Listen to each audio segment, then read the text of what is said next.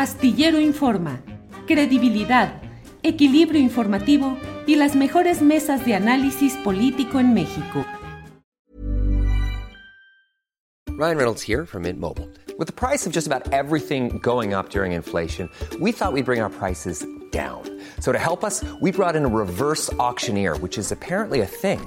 Mint Mobile unlimited premium wireless. Ready to get 30, 30, bit to get 30, bit to get 20, 20, 20, bit to get 20, 20, bit to get 15, 15, 15, 15 just 15 bucks a month. So, Give it a try at mintmobile.com/switch. slash $45 up front for 3 months plus taxes and fees. Promo for new customers for limited time. Unlimited more than 40 gigabytes per month slows. Full terms at mintmobile.com. Hey, it's Ryan Reynolds and I'm here with Keith, co-star of my upcoming film If, only in theaters May 17th. Do you want to tell people the big news? All right, I'll do. it. Sign up now and you'll get unlimited for $15 a month and 6 months of Paramount Plus Essential Plan on us. mintmobile.com/switch. slash Upfront payment of $45 equivalent to $15 per month. Unlimited over 40 gigabytes per month. Face lower speeds. Videos at 480p. Active Mint customers by 531.24 get 6 months of Paramount Plus Essential Plan. Auto renews after 6 months. Offer ends May 31st, 2024. Separate Paramount Plus registration required. Terms and conditions apply if rated PG.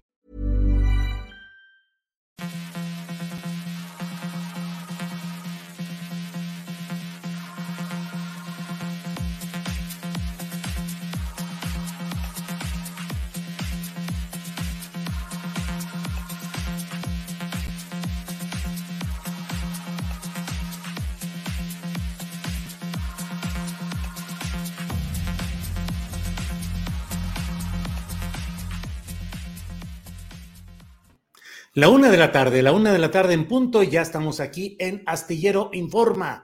Gracias por acompañarnos en este viernes 9 de septiembre de 2022. Estamos aquí con toda la información relevante de este día, en el cual, entre otros temas, pues el central, el que está hoy en toda la polémica y con toda la información y toda la polémica, es el relacionado con la aprobación en el Senado del paso que cierra el círculo legislativo referente a mm, la transferencia plena de el control administrativo y operativo de la Guardia Nacional por parte de la Secretaría de la Defensa Nacional. Fueron 71 votos a favor, 51 en contra y una abstención que es el centro de la polémica en estas horas políticas.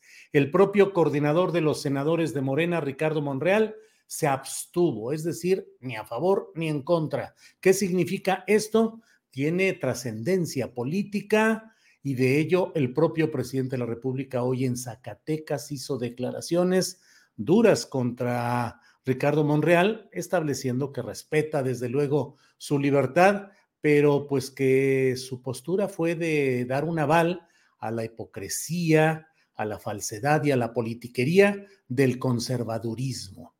Eh, son palabras duras en, un, en momentos en los cuales parecía que luego de esta visita del secretario de Gobernación, Adán Augusto López Hernández, eh, a una reunión con los senadores de Morena, donde hubo incluso ahí algunas bromas y el propio secretario de Gobernación se refirió eh, a Monreal como un compañero, un compañero de la 4T, un compañero rebelde a veces, ahí juguetón López Hernández también dijo que eh, no había berrinche ni enojo cuando él no asistió, el propio Adán Augusto, a una reunión plenaria de senadores de Morena, sino que era simplemente el, mm, que los eh, tabasqueños no hacían berrinches ni enojos, como algunos zacatecanos, ja, ja, ja. Bueno, pues parecía que esto podría enfilarse a una recomposición de las relaciones entre Palacio Nacional y el coordinador y jefe político del Senado, coordinador de los senadores de Morena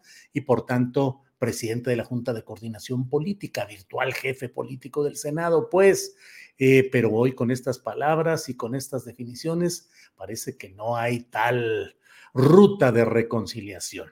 Eh, de todo esto habló el presidente de la República y muchas cosas más, donde cree en el propio Zacatecas porque el presidente de la República habló, estuvo hoy de visita en Zacatecas, eh, recibido por el gobernador David Monreal, hermano de Ricardo. Y entre los invitados, pues el presidente municipal de Fresnillo, eh, también un hermano Monreal, otro, es decir, la familia Monreal ahí, y en ese propio territorio monrealista, el presidente López Obrador eh, se hizo este tipo de señalamientos. Ha sido una visita muy especial en la cual el presidente ha dado todo el apoyo al propio eh, David Monreal, el gobernador de la entidad, pero pues bueno, mire, antes de seguir adelante, déjenme compartir con ustedes el video específico de lo que dijo el presidente de la República hoy referente a este caso de Ricardo Monreal. Por favor, Andrés Ramírez. Es eh, su libertad. No estoy de acuerdo, desde luego, con su postura, porque está avarando la falsedad, la hipocresía y la politiquería del conservadurismo de México. Pero somos libres, celebro que se esté aprobando la iniciativa, le agradezco mucho a los legisladores que aprobaron esta ley, diputados y senadores, y me gustaría también, hablando con toda franqueza, que los gobernadores del PAN, los gobernadores del movimiento ciudadano, que expresaran si les ayuda o no les ayuda el ejército, si les ayuda o no les ayuda la Guardia Nacional, si les ayuda o no les ayuda la Secretaría de Marina, que no se queden callados, bueno, pues como le digo, a palabras eh, eh, directas, como es el presidente López Obrador, sin darle vuelta al asunto, directo ha hecho este señalamiento que hoy nos ha dado título para nuestra portada, duro contra Monreal. Habíamos empezado esta semana diciendo duro contra la Corte y hoy cerramos con duro contra Monreal. Pero mire, hay otro video en el cual el presidente de la República habla, entre otras cosas, del cretinismo, la hipocresía Adelante, Andrés. Me tiene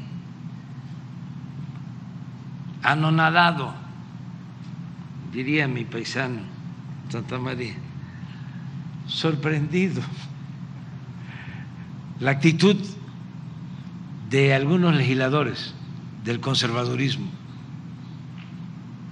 su nivel de cretinismo la hipocresía. De repente, quienes apostaban al uso de la fuerza,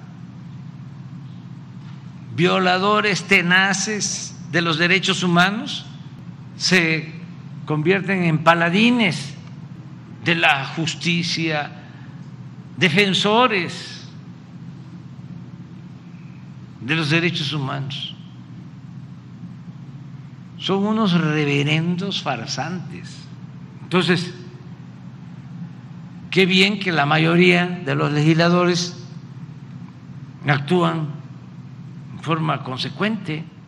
¿Cómo nos van a comparar? Allá andan los de derechos humanos de organismos internacionales que guardaron silencio cómplice durante todo el periodo de masacres y de torturas. Bueno, pues son las palabras del presidente López Obrador hoy en su conferencia mañanera de prensa realizada en Zacatecas. ¿Qué pasó en Zacatecas? ¿Cómo andan las cosas allá? Para ello creo que tenemos la fuente de información y de análisis más interesante y es Raimundo Cárdenas, director de la Jornada Zacatecas, a quien doy la bienvenida en este programa. Raimundo, buenas tardes. Estimado Julio, un gusto saludarte de nueva cuenta en tu programa. Y sí, como bien mencionas, el presidente estuvo el día de hoy en Zacatecas en la conferencia matutina en la onceava zona militar y precisamente un día después del informe de gobierno del gobernador David Monreal, un año complicado para Zacatecas, para el mismo mandatario, donde la constante pues fueron las la cuestión de seguridad, estimado Julio. Así es, Raimundo Cárdenas. Efectivamente, meses muy difíciles en Zacatecas y hoy la nota política nacional está en el terreno de lo que dijo el presidente de la República respecto pues a Ricardo Monreal por su votación como abstención en el Senado. Eh, ¿Cómo se recibió allá en Zacatecas? ¿Cuál es el contexto político de estos jaloneos? ¿Cómo va todo, Raimundo? Híjole, pues es, de incertidumbre. ¿eh? ¿eh? el grupo monrealista, aunque ha dado visos de, que el equipo de David Monreal es distinto al equipo de Ricardo Monreal, pues van en, conjunto, ¿no? Ricardo es el líder del equipo monrealista, junto con su hermano David Monreal, que es el gobernador, junto con su hermano eh, Saúl Monreal, que es presidente municipal de Fresnillo y que aspira también al Senado de la República. Entonces, e, e, es, un momento, yo creo que para Zacatecas, para el equipo monrealista, de, mucha incertidumbre, porque si bien el presidente en la mañanera le dio respaldo al gobernador, le dijo que eh, dio un mensaje de, paz, de tranquilidad al pueblo de Zacatecas, donde ratificó el respaldo que le daría al, al, Estado en materia de seguridad, insistió en el tema de sus programas sociales, insistió en la presencia y abordó el tema en la Guardia Nacional frente a la enorme carencia de elementos de seguridad propios, ya sea de la Policía Estatal o de los municipios, pues refrendó la presencia del Ejército y de la Guardia Nacional.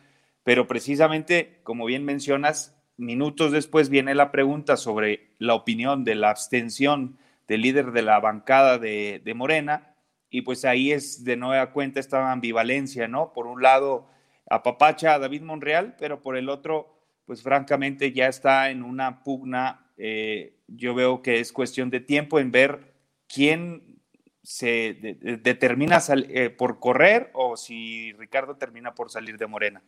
Entonces, acá la, pregunta, la respuesta a tu pregunta, estimado Julio, sería que hay incertidumbre en el mismo equipo de, gobierno, en el mismo equipo monrealista sobre los pasos a seguir ah, de ahora en adelante frente a esta clara ya confrontación con el presidente Obrador.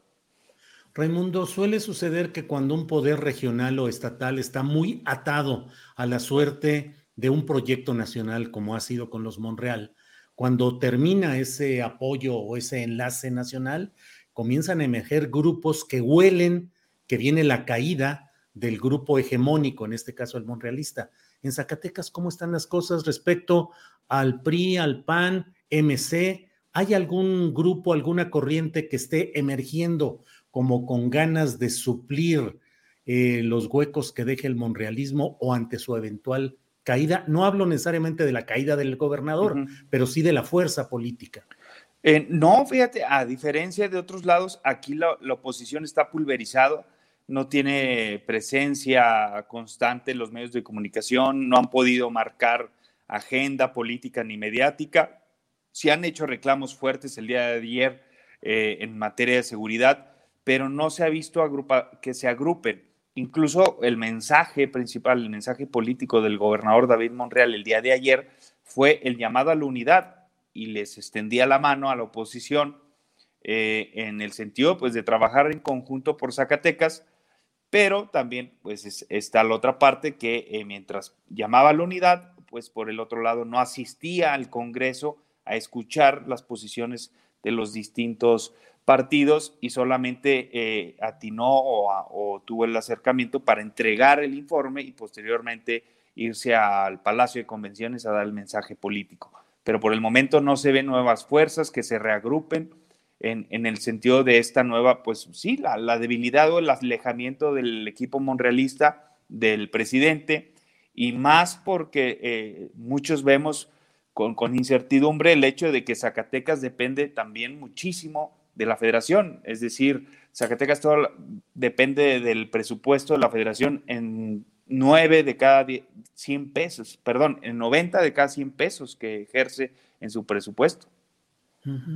Raimundo, y en ese terreno ayer escuchaba en el debate en el Senado alguno de los senadores de oposición, creo recordar que fue Álvarez y Casa, si me equivoco le pido me disculpe Álvarez y Casa, pero creo que él fue quien dijo que había una asignación de recursos contra la inseguridad, o sea, en defensa eh, contra los grupos del crimen organizado, que era dispareja, que a otras entidades enviaban mucho personal y muchos recursos y que Zacatecas parecía estar castigado y mandaban muy poco y dio algunos datos para mostrar cómo era muy dispar el envío de recursos eh, humanos y materiales a la lucha contra el narcotráfico, de alguna manera insinuando o señalando, que, y lo dijo, que era por distancias o problemas políticos con el Grupo Monreal. ¿Hay algo de eso, Raimundo?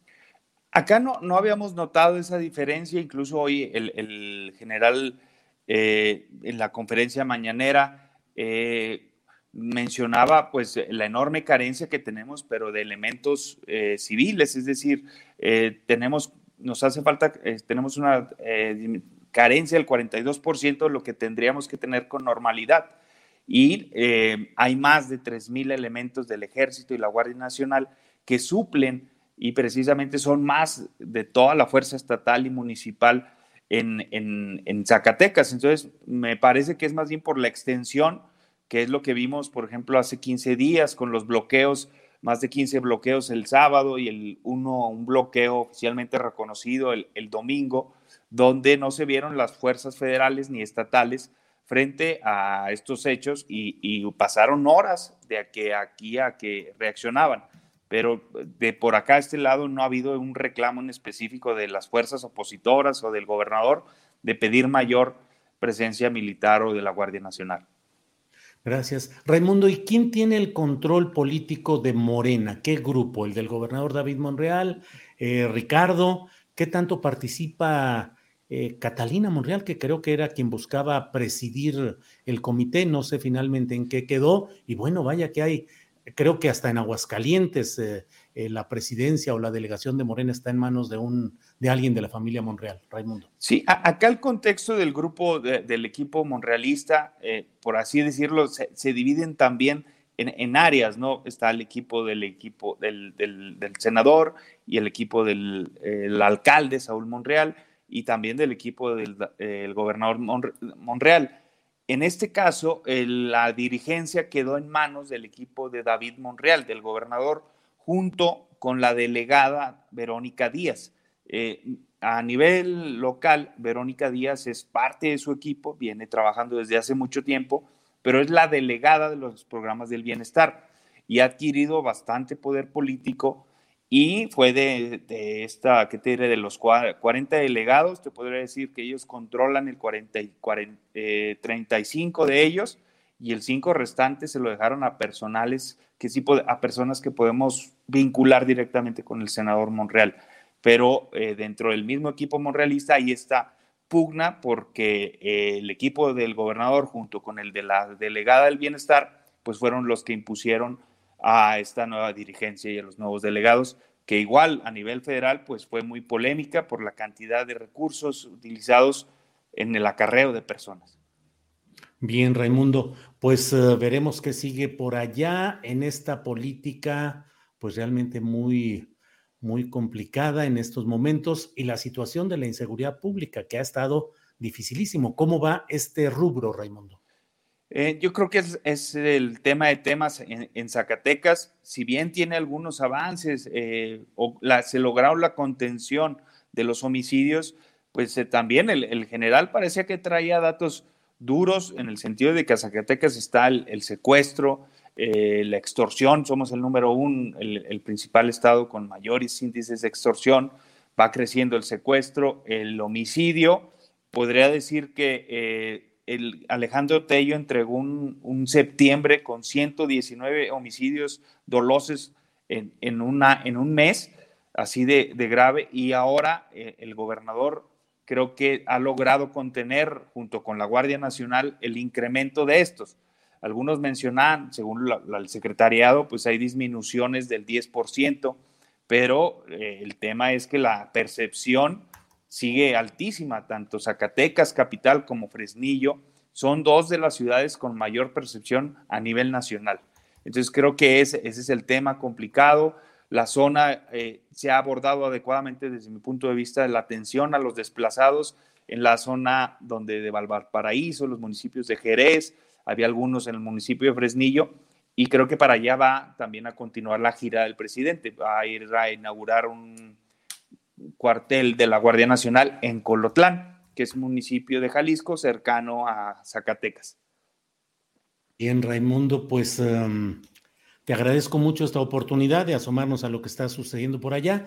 El presidente ya está en Durango, ¿verdad? ¿A qué hora salió de Zacatecas? Eh, salió después, una hora después de que terminó la mañanera, se reunieron a desayunar, las famosas gorditas, y de ahí partió. Ayer llegó en la tarde noche a Zacatecas. Sí, llegó a las alrededor de las seis de la tarde, ya se veían las fotografías del presidente junto con el gobernador en un hotel de la zona conurbana de Zacatecas. ¿Hubo actividades formales, giras o nada?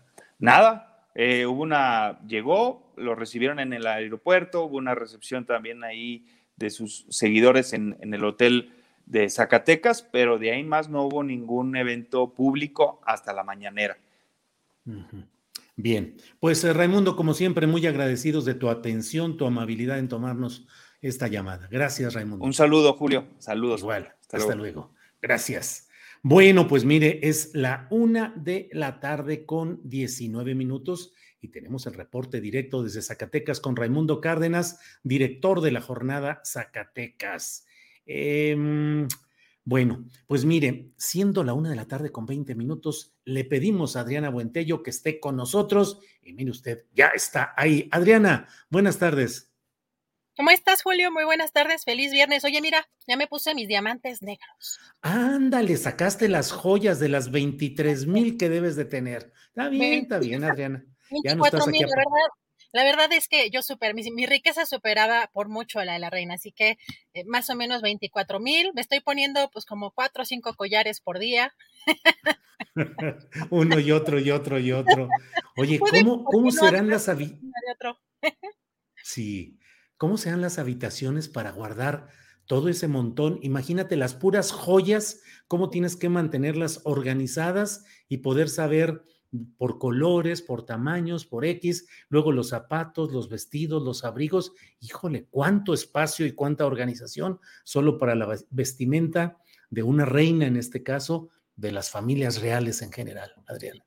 Pero además de ese tipo de, mm, protocolos o de eh, eh, pues temas pues que, que, de alguna manera fueron permeando también en, pues digamos que la vida cotidiana. Yo me acuerdo y, muchas, sobre todo era un público de mujeres, particularmente la serie Sex and the City, eh, pero pues tú recordarás quizá, Julio, algunas imágenes si no llegaste a ver alguna, algún capítulo de esta serie y posteriormente pues hicieron algunas películas, pero cómo pues es esta parte también superficial de los ajuares y de cómo tener closets inmensos, de organizar eh, cientos de pares de zapatos. ¿Tú te acuerdas? Había una, me acuerdo que mi mamá me platicaba mucho de una eh, de la esposa de un presidente oriental que tenía quién sabe cuántos miles de pares de zapatos y que llegó a ser un escándalo internacional. ¿Tú no, no te acuerdas? Me, acuerdo que mi mamá me decía mucho de, de ese tema y era impresionante porque era la super, un país en, pobreza y era la superficialidad del icono, ¿no? Sí, era Imelda Marcos, eh, ah, presidenta de Filipinas. Imelda Marcos, eh, hija de un anterior presidente, y bueno, toda una historia ahí, pero era famosa la zapatería que tenía, o sea, toda una, digo, y una zapatería grandota, no, no una cosa chiquita. los montones era un escándalo, los zapatos de Imelda Marcos, que fue presidenta de... Sí, se decía que tenía tres mil pares de zapatos. ¿Qué harías tú con tres mil pares? No, no, fíjate que sí crecimos, yo creo que también muchos por acá, con eh, esa, mm, cuando no teníamos quizá, creces lamentablemente con esta televisión, todavía con este sistema capitalista y que es como la cuestión de comprar, comprar, comprar. A mí me llegó un poco más de conciencia con la pandemia, eh, más quizá o poco más de lo que ya tenía. Y yo digo, yo ya no quiero comprar ni ropa ni zapatos, lo menos posible, ya casi hasta que estén rotito, rotito, porque la cantidad de agua que se desperdicia o que se utiliza para toda la industria textil, por ejemplo, eh, sí es tremendo. Y todo lo que está evidenciando, eh, pues la muerte de esta reina eh, Elizabeth II, que sí es impresionante los protocolos, los medios de comunicación aquí en México, Julio Leraldo con una portada pues, no sé, impresionante porque pues finalmente, eh, pues no es algo eh, quizá que pues, en, el contexto nacional afecte tan directamente como otros temas. Pero bueno, el gobierno... Fíjate que creo que una portada así, no lo he visto, voy a tratar de revisarlo si alcanzo en este rato, pero ni siquiera el diario monarquista español, que es el ABC, que es un diario abiertamente defensor y alineado con las ideas monarquistas, no sé cómo habrá sido su portada ayer con la muerte de, bueno, hoy, no sé cómo, cómo haya sido la, portada, pero este, esa portada del Aldo de México sí fue verdaderamente así, monarquista, así toda, toda una, un señalamiento. Ahí, ahí, sí, ahí sí evidencia lo que la verdad es que dice el presidente hay muchas cosas criticables, sobre todo en términos de el discurso que tiene el presidente a lo que él considera que es periodismo y que no, pero ahí sí se nota el conservadurismo en ese tipo de medios, ahí no hay duda. Sí, sí, sí. Oye, Adriana, fíjate, estás plática y plática con estas cosas, presumiéndonos las joyas, diciéndonos los montones de zapatos que te comprabas antes y de ropa y que ahora ya no. Todo para no darnos información de lo que está pasando. ¿Qué tienes por ahí? Eh. Tenemos algo interesante. Fíjate que ya, ya estabas también ayer tú haciendo tu videocharla sobre el tema de Alito, porque, híjole, qué, qué, qué exhibida, ¿no? Qué exhibida dio este personaje eh, con estos gritos, estos gritoneos que hace Alito, el dirigente del PRI primero contra Morena y no, y la dictadura y no sé qué. Y bueno, vamos a ver ahora, fíjate, este tuit que pone Beatriz Pajés, eh, ah, llamó mucho la atención. Mira, en primera, la verdad es que creo que también, este, perdón por la crítica, ¿no? Pero la austeridad también les llegó a, la oposición porque el diseño de esta revista está horrible. Creo que yo les hubiera podido hacer algo mejor. Así que ahí se ve que también la austeridad este, les llegó a la oposición. Pero fíjate lo que dice, Alito incumplió y entregó las llaves de Va por México a López Obrador a cambio de no ser desaforado, recibir impunidad y no ir a la cárcel. Lo demás son pretextos y demagogia que nadie cree. Eso parece ya de antemano también, Julio, que sabían a quién estaban arropando en la oposición, ¿no? Pues claro, digo, y luego ve el título, traición a un pacto de sangre. Hijo de un pacto de sangre así, sí, de telenovela dramática, de serie de Netflix porque en política pues no puede, no puede haber pactos de sangre. Y la verdad, pues claro, Adriana, claro que eh, el PAN y el, lo que queda del PRD sabían quién era Alito. Y si no lo sabían, estuvo siendo denunciado, exhibido semanalmente en las audiograbaciones de la gran conductora de programas de espectáculos, Laida Sansores, desde Campeche. Y bueno, pues ahí estaba. Aquí lo interesante es que también pues yo lo que digo es que la ciudadanía, también debe ver que no puede elevar al carácter de prócer, de héroe, de justiciero, de paladín a un personaje como este y suponer que doblar la alianza electoral de Va por México y a Claudio González es algo eh, que vale la pena eh, en función de reciprocidad de darle impunidad a Alito Moreno. Digo, a mí me parece, siempre dicen que en la política es optar entre inconvenientes, pero a mí me parece que no, no se puede optar por hacer aliado y dejar impune a Alito a cambio de romper una mm, alianza electoral que tampoco tenía gran viabilidad, como siempre se ha dicho, no, no tiene ni candidato, ni programa, ni nada por el estilo. Entonces, pues bueno, ahí van las cosas, Adriana bueno, pues hay insalvable por un, por un lado y por el otro. Y también ayer estuvimos viendo unas fotos increíbles también de esta, este súper evento de los líderes de los, de, ¿cómo es? De la revista Líderes de México. Líderes políticos. líderes políticos. Este, bueno, fotos, eh, ahí también nos estuvieron compartiendo, Julio, en Twitter, de Sandra Cuevas con Alan Raki, con este, eh, ¿qué otro personaje estaba también? Este, eh, Estuvo Chumel, estaba, ¿no es esa la foto? ¿Estaba Chumel? También era Chumel. ¿A cuál te refieres? Ah, sí, este evento, a Carlos Marín, creo que estaba Carlos Marín. Sí, Carlos Marín, pero también estaba Chumel, si no me equivoco, sí, sí, sí. Bueno, pues estamos así en, en ese tipo de eventos. Eh, vamos a, darle dar cobertura, a ver si nos mandas a reportear este tipo de eventos. Sí, están interesantes, la mera verdad. Pero bueno, bueno, Adriana, pues sí. Vamos a platicar en unos momentos más con nuestra querida colega Claudia Villegas por este, em, eh, justamente tenemos ahorita un tema muy importante en el aspecto económico. Ayer hay que recordar que eh, pues Hacienda entregó el paquete económico, así que vamos a platicar en unos segundos. Me salgo en un momentito para hacer el enlace telefónico porque nuestra querida Claudia Villegas anda corre y corre hoy este, cerrando y haciendo un montón de, chamba y regresamos en un ratito más. Julio. Nomás dime una cosa, por favor. ¿Vas a regresar con el mismo collar o vas a cambiar otro para seguir poniendo? Ahora van a hacer, voy a, ver qué este, otras cosas más elegantes tengo por ahí. Eso, muy bien. Bueno, regresamos en un ratito, Adriana. Muchas gracias. Gracias, Julio.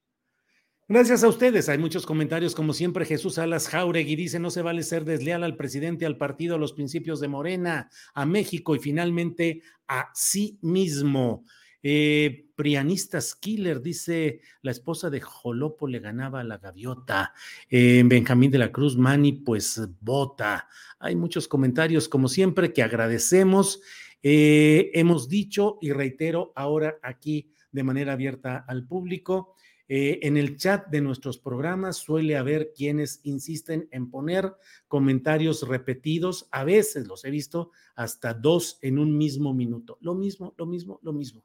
Los algoritmos eh, de YouTube detectan eso como si estuviéramos metiendo un anuncio comercial, como si estuviéramos promoviendo algo y corremos el riesgo de que haya problemas. Entonces, además creo que es una falta de respeto a quienes ponen su comentario, lo piensan, lo escriben, hacen algo más adelante, en fin, hay una continuidad en una especie de diálogo, pero quienes insistan en poner este tipo de comentarios reiterativos pretendiendo imponer su punto de vista en el chat, con todo respeto, pero vamos a defender nuestro chat y vamos a bloquear ese tipo de menciones. Hemos mantenido una política en lo general de mucho respeto a todo mundo y no procurar no bloquear, no, no nada, pero francamente son problemas, eh, como dice aquí Sergio Rafael Hernández, son bots que tratan de afectar el programa. Entonces, bueno. Eh, Nancy López dice, ay, sí, es fastidioso. Bueno, es la una de la tarde con 30 minutos y mire, anda bien atareada porque tiene muchas tareas, está en cierre de edición y todo, pero Claudia Villegas nos ha hecho el favor de tomarnos esta llamada telefónica, así es que la saludo con mucho gusto. Claudia, buenas tardes. Buenas tardes, Julio, ¿cómo estás? Un día después de que se presenta el programa económico. Así es, Claudia, te escuchamos un poquito bajo, creo yo, no sé, Andrés, si se escucha, pero bueno, Claudia Villegas es directora de la revista Fortuna, está por la vía telefónica. Claudia, ¿qué te ha llamado la atención? ¿Qué es lo más relevante de este proyecto de eh, presupuesto que se ha presentado? Gracias, Julio. Espero que me escuches mejor. ¿Me escuchas ya mejor? muy bien, sí, ya muy bien. Sí. Ah, Bueno, Julio.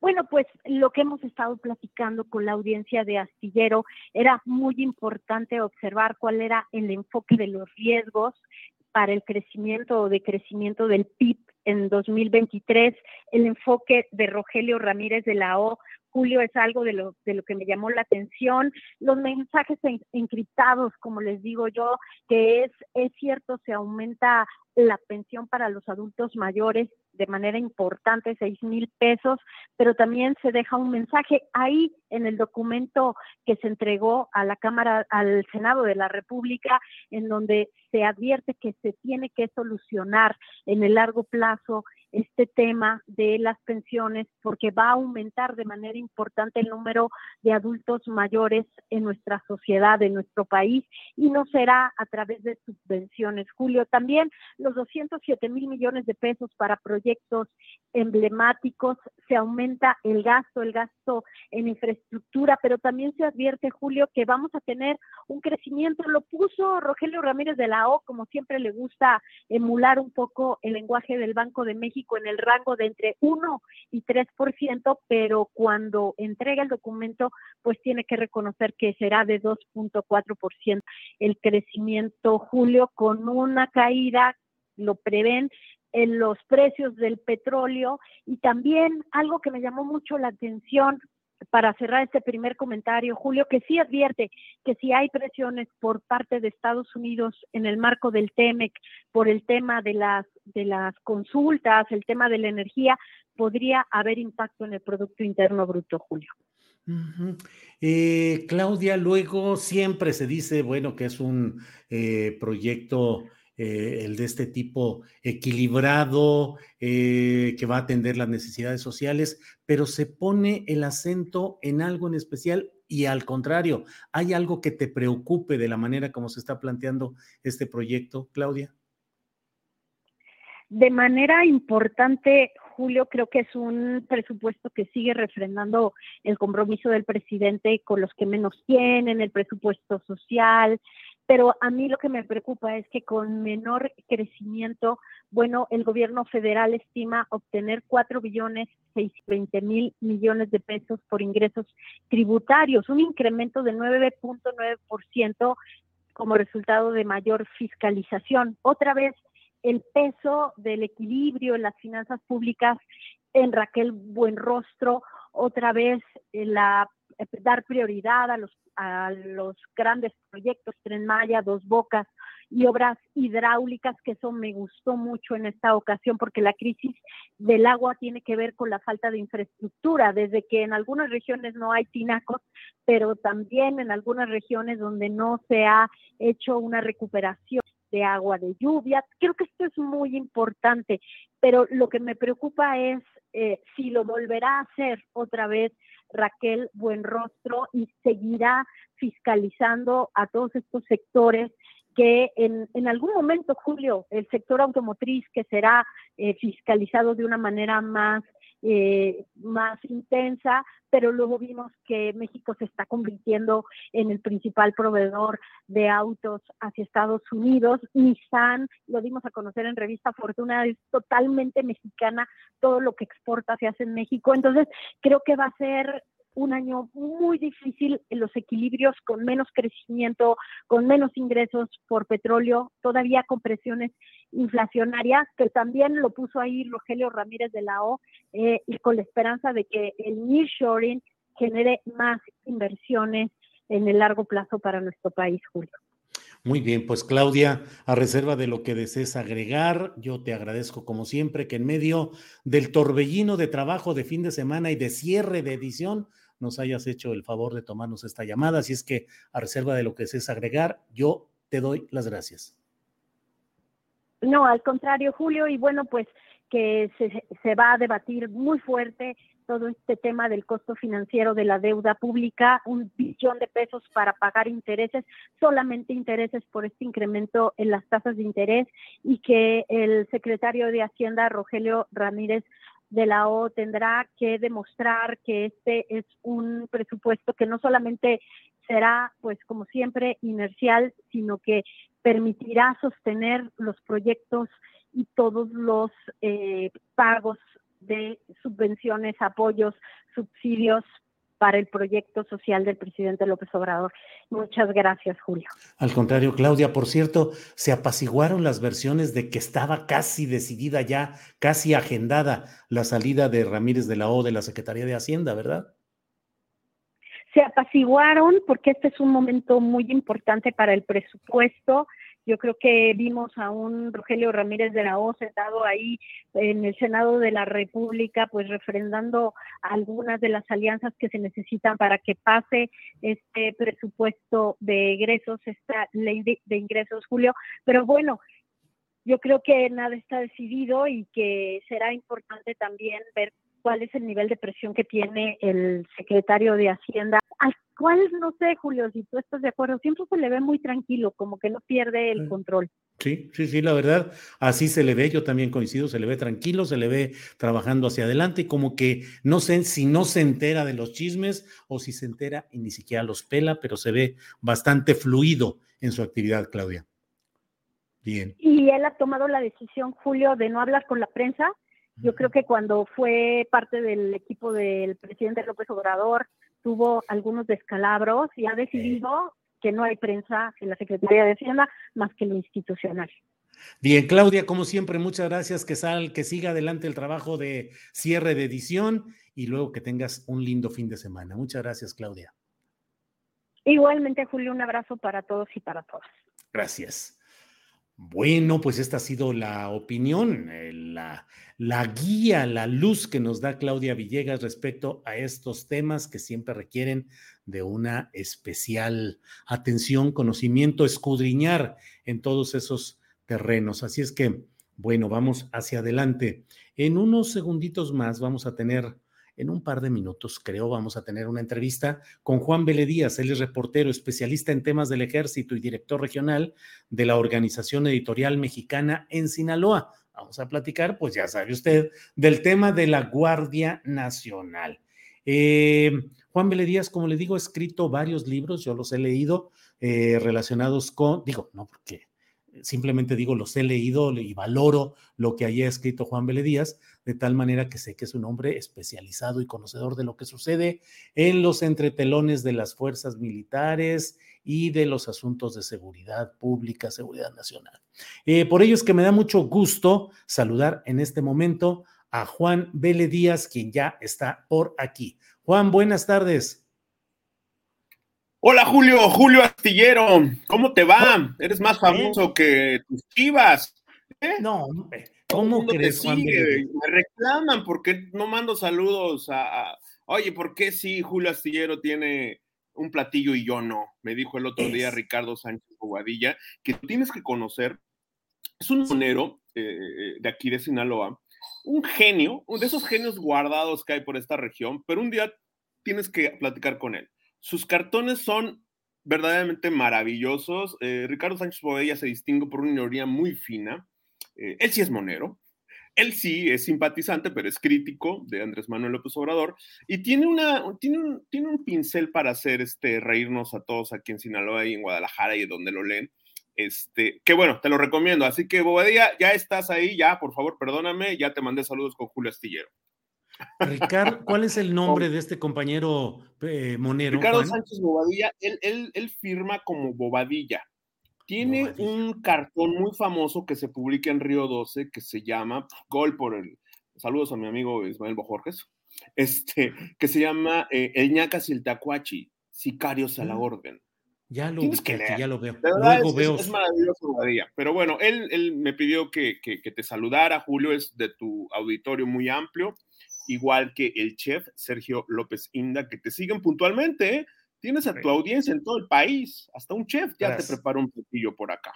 Así ¿Mm? es, gracias Juan. Juan, eh, ¿qué opinas de este tema polémico de lo que ha aprobado ya el Senado? Antes lo había aprobado la Cámara de Diputados y bueno, pues ya está, este ciclo legislativo ya está cerrado con la mayoría morenista y de sus aliados, y bueno, ya sabes, con todos los vaivenes con el PRI, pero ¿qué opinas de, de este nuevo marco jurídico que supongo, no sé qué opines tú, pues que estaría en camino de alguna acción de inconstitucionalidad que tendrá que resolver la Suprema Corte de Justicia de la Nación, pero en lo inmediato, ¿cuál es el contexto, por favor, Juan?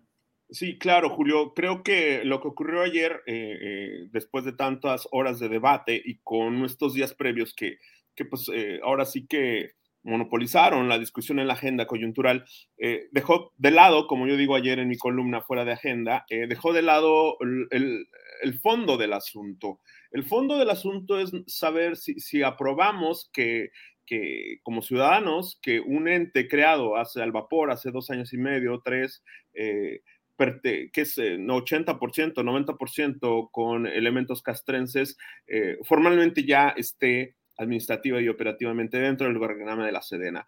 Eh, la discusión se centró también en esta parte de, que si se militariza o no la seguridad.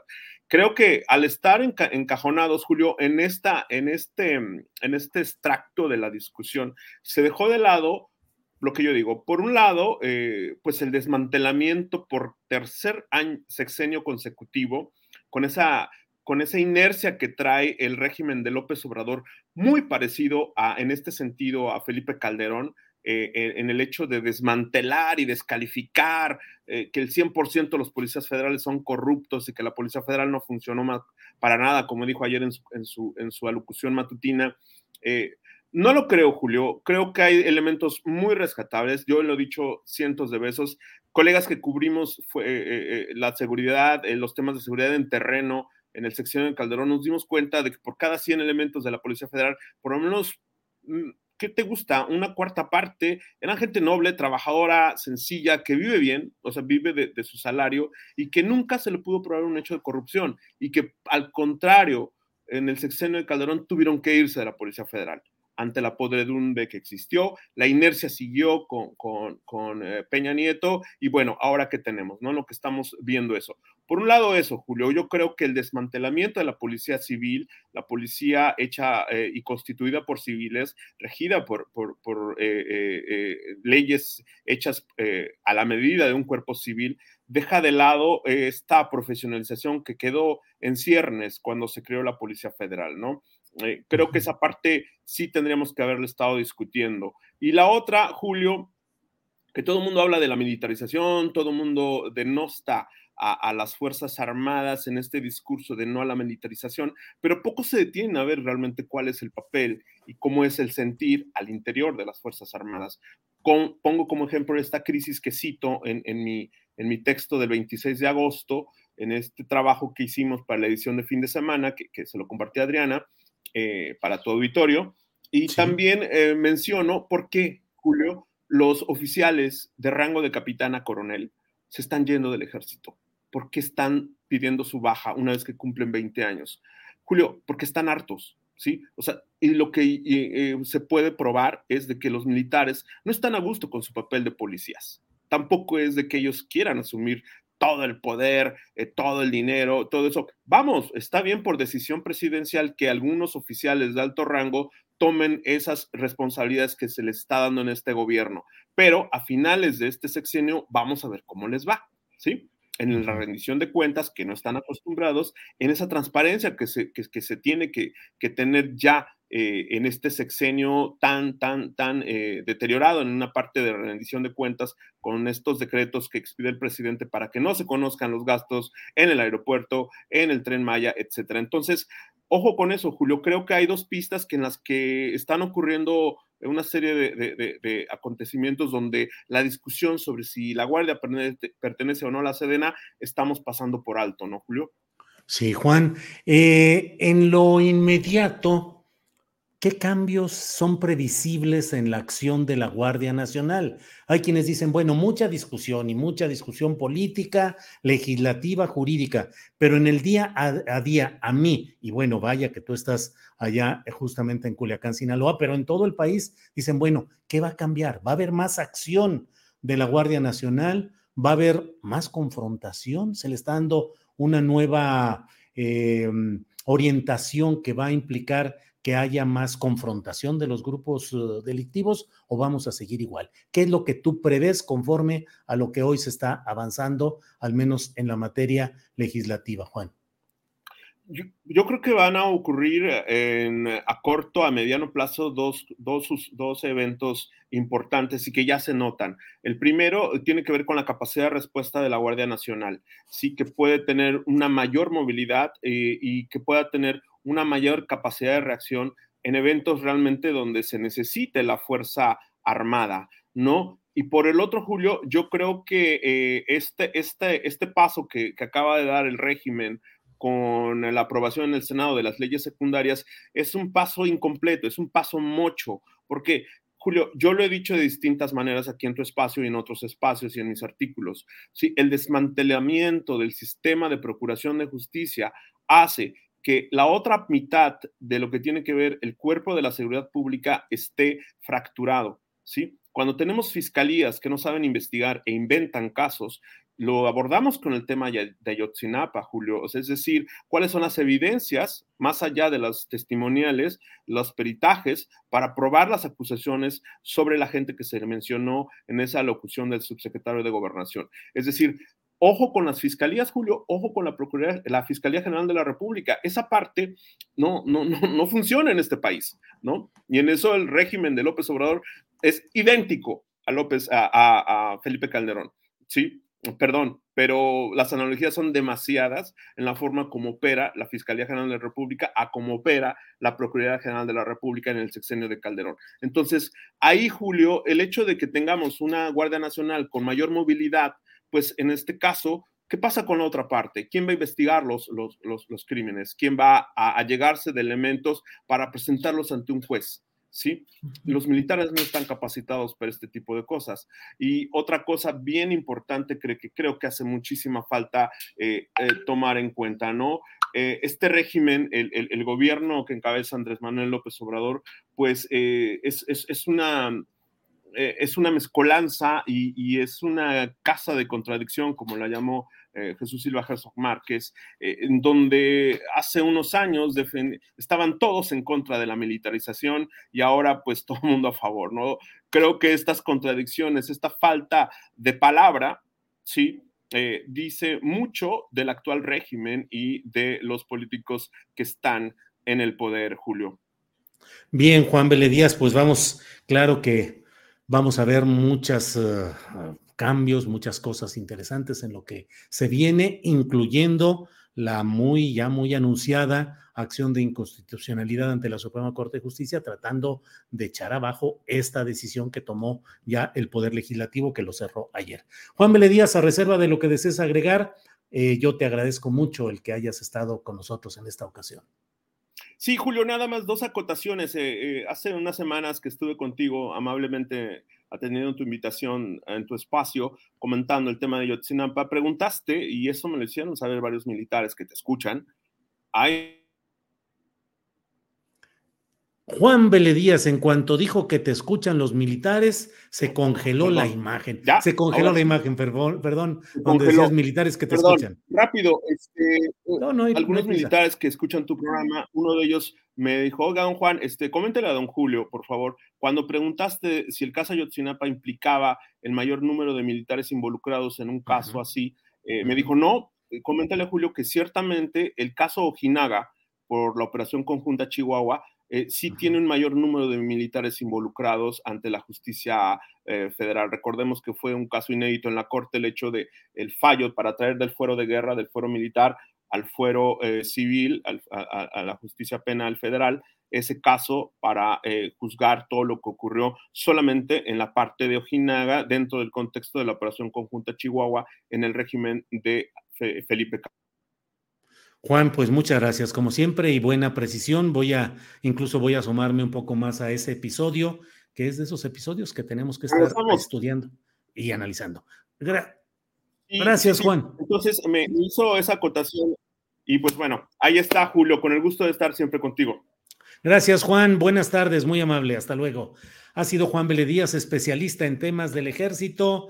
Ha escrito el libro El general sin memoria una historia del ejército mexicano contado por un protagonista del más alto nivel, el general Salvador Rangel Medina, que da testimonio de poco más de medio siglo desde las entrañas de una institución silenciosa por naturaleza, y otro libro también muy interesante, Jinetes de Tlatelorco. Son dos libros que ha escrito Juan Díaz, actual director eh, regional de la Organización Editorial Mexicana en Sinaloa. Bueno, es la una de la tarde con 51 minutos y déjeme ver qué es lo que tenemos por aquí. Eh, tenemos, um, déjeme ver, eh, eh, tenemos un video, tenemos un video pendiente que quiero compartir con ustedes y es el video relacionado con, fíjese de qué manera hago pasar el tiempo, pero, ah, sí, aquí está. ¿Qué fue lo que habló el titular de la Sedena? Con Alito Moreno. Adelante, Andrés, por favor. Fue de carácter informativa que les eh, dimos a conocer. Bueno, precisamente lo que hemos desarrollado eh, las Fuerzas Armadas, la Secretaría de la Defensa, en el ámbito de la Guardia Nacional, cómo, eh, cuáles fueron sus orígenes, de dónde se, se tomó el proyecto, qué se analizó, cuántos países analizamos para poder establecer cómo eh, era, iba a ser la propuesta que, le haríamos al señor presidente para este, este proyecto. Les hicimos ver cuál era esta estructura tan grande, cómo ha aportado ese apoyo a través de, de estos tres años cómo se han modificado los planes de estudio, que no es lo mismo formar a un soldado que formar a un eh, policía. ¿no? Eh, los planes de estudio se, eh, modificaron para quitar en, la capacitación en el ámbito de seguridad pública la parte militar. Eso. ¿Cuál también eran las desventajas o qué sucedería de, no tener eh, el control de, la guardia, cómo podría este, derivarse a otro tipo de situaciones con la guardia, una, una estructura con tantos hombres que no tuviera una disciplina. La respuesta de Alejandro Moreno fue de respaldo, hubo algún reclamo o alguna petición y también preguntarle si lo solicitan los líderes del PRI, eh, perdón, del PAN y del PRD, ¿también habrá reunión con ellos?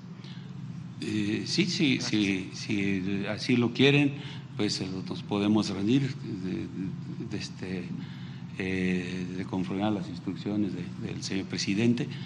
podemos hablar con cualquiera.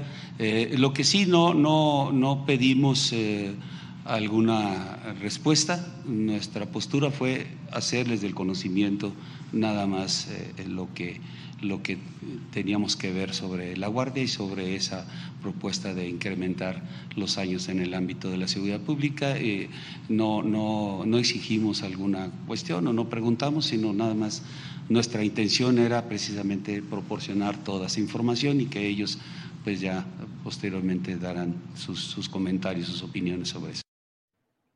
Bueno, pues esa es la postura del general secretario de la Defensa Nacional. Mientras tanto, le voy comentando que los diputados y diputadas federales del PRI han anunciado que van a votar en contra del presupuesto de egresos federal 2023. Dicen, porque ni es austero ni favorece a México. Es ilógico destinar más recursos a pagar intereses de la deuda adquirida por este gobierno, mientras se recorta a la compra de medicamentos y a la construcción de carreteras en la mayoría de los estados. Bueno, eso es lo que eh, señala por aquí esta, eh, los diputados y diputadas federales del PRI. Eh, antes de ir a nuestra siguiente sección, que es con Daniel Robles Aro, déjeme leerle algo de lo que ha publicado hace unos minutos Ricardo Ravelo Galo. Dice, ayer fui testigo de un acto discriminatorio de Banco Azteca. A una amiga le negaron un crédito por ser mexicana naturalizada y haber nacido en Cuba. Mostró pasaporte mexicano y licencia. Soy mexicana, reiteró, y el ejecutivo negó el servicio. Patán el tipo igual que el dueño, eso dice Ricardo Ravelo. Y bueno, es la una de la tarde con 55 minutos y vamos de inmediato a dar la bienvenida a la sección de cinco minutos de inclusión con Daniel Robles Aro. Bienvenido, Daniel. Hoy comienzo con estas imágenes de mi viaje al hermoso estado de Veracruz, tierra del famoso café lechero. Queridos Julio, Adriana, Ángeles y tripulación astillero. Buenas tardes a todo el auditorio. Como ustedes saben, la semana pasada fui invitado a dar una conferencia en la ciudad de Orizaba. Y finalmente no fue una, fueron tres. Y como tengo tanto que contar de cada una, me voy a ir por partes. La primera fue algo informal para un grupo de personas en rehabilitación de adicciones. Pero de eso les voy a platicar la próxima semana porque estoy investigando más sobre el tema. La segunda, y más emotiva para mí, fue en una pequeña comunidad del municipio de Acultzingo. Por supuesto, y antes que todo, yo con la camiseta de tripulación astillero bien puesta. Me recibieron las autoridades educativas, el alcalde y el director de la tele secundaria, quien me platicó cosas muy valiosas sobre sus alumnos. Escuchen. ¿Por qué? Porque hay muchos que no se pueden trasladar a las ciudades, por eso colocaron las escuelas telesecundarias. Pero te quiero decir que aquí trabajamos con los mejores alumnos y alumnas que puedas encontrar. Son niños muy buenos, de muy escasos recursos la mayoría. Sus papás trabajan en el campo o una tiendita muy pequeña tienen. Algunos transportistas, aquí les gusta mucho manejar los trailers. entonces, este, pues aquí tenemos a los hijos de esas personas. Y aquí es donde me siento muy satisfecho de llevar mis temas de inclusión y de tableros de comunicación a quienes no tienen acceso o información sobre ello. Voy a buscar patrocinadores para visitar más escuelas y comunidades y aportar mi granito de arena. Me llevo en la mente y corazón las imágenes de los niños en filas, cargando su mesabanco y llenando el lugar, participando activamente en la conferencia. El reconocimiento y buena onda del alcalde, y un regalo súper valioso para mí, porque creo que ustedes, comunidad astillero, saben reconocer la diferencia entre costoso y valioso. Una carpetita de rafia, tejida por las manos de una amable señora. Creo que la voy a enmarcar. Bueno, por hoy me despido. Hoy mi mamá entró a quirófano nuevamente y la esperamos con bien en casa. Les dejo una probadita de la conferencia de Tecamalucan y si quieren ver una versión más extensa, chequen mi canal de YouTube. Hasta la próxima. Una madrugada de febrero del año de 1996, la vida de Daniel Robles Aro dio un giro inesperado. El azar decidió que su cerebro desconectara su sistema motor y su sistema del habla. Y decidió exclusivamente salvar su oído y sus ojos por medio de los cuales se comunican. La vida de Daniel siguió y afortunadamente sigue su curso. Y cada día es valioso para él. Actualmente es activista por los derechos de las personas con discapacidad y colaborador del programa del reconocido periodista Julio Astiller, donde tiene un espacio cada viernes. El azar es algo impredecible. Pero la vida lo trae hoy hasta aquí. Daniel, que te escuche fuerte.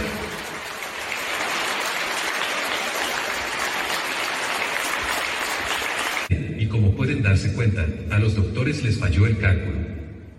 Cuando nací le dijeron a mi mamá que mi pronóstico de vida era de 10 días. Si bien me iba. Y miren, Gracias a Dios, a la vida y al azar, hoy estoy aquí en Tecamaluca, con ustedes, celebrando un día más. Eso. Eso, muy bien. Ok. ¿Te gusta comer? Que sí. ¿A ti te gusta el fútbol? Dímelo con los ojos, ¿sí? Sí le gusta, dijo que... ¿Te gusta comer ¿Lodo con gusanos? No. Al maestro más aventado de la escuela. A ver, pero el último número está en la primera fila. Sí, es el alcalde.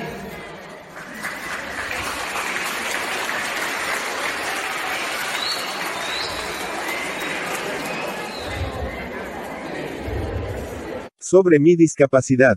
Comúnmente se conoce como parálisis cerebral. A grandes rasgos, no hablo, no camino.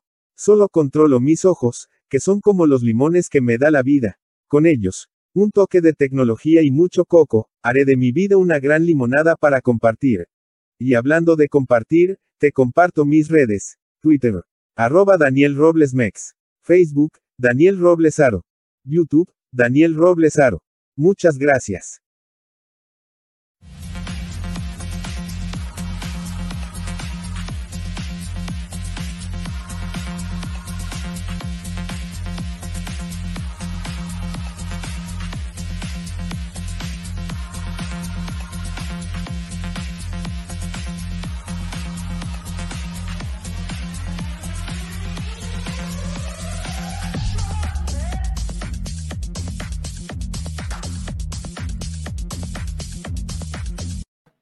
Las dos de la tarde con un minuto y ya estamos aquí en este viernes 9 de septiembre, listos para nuestra mesa del más allá. Ya están aquí con nosotros Ana Francis Moore, Fernando Rivera Calderón. ¿Es el de adelante o es el de atrás? Ah, no, es el de atrás. Allí está Fernando Rivera y Horacio Franco, que se acaba de escapar porque sí estaba disponible y se fue en el momento. Ana Francis, buenas tardes. Oye, Julio, ahora sí Fernando la está viendo pelona. Sí. Fernando Rivera, buenas tardes. No, lo van a creer, pero es, es Marco Cortés. ¿De veras?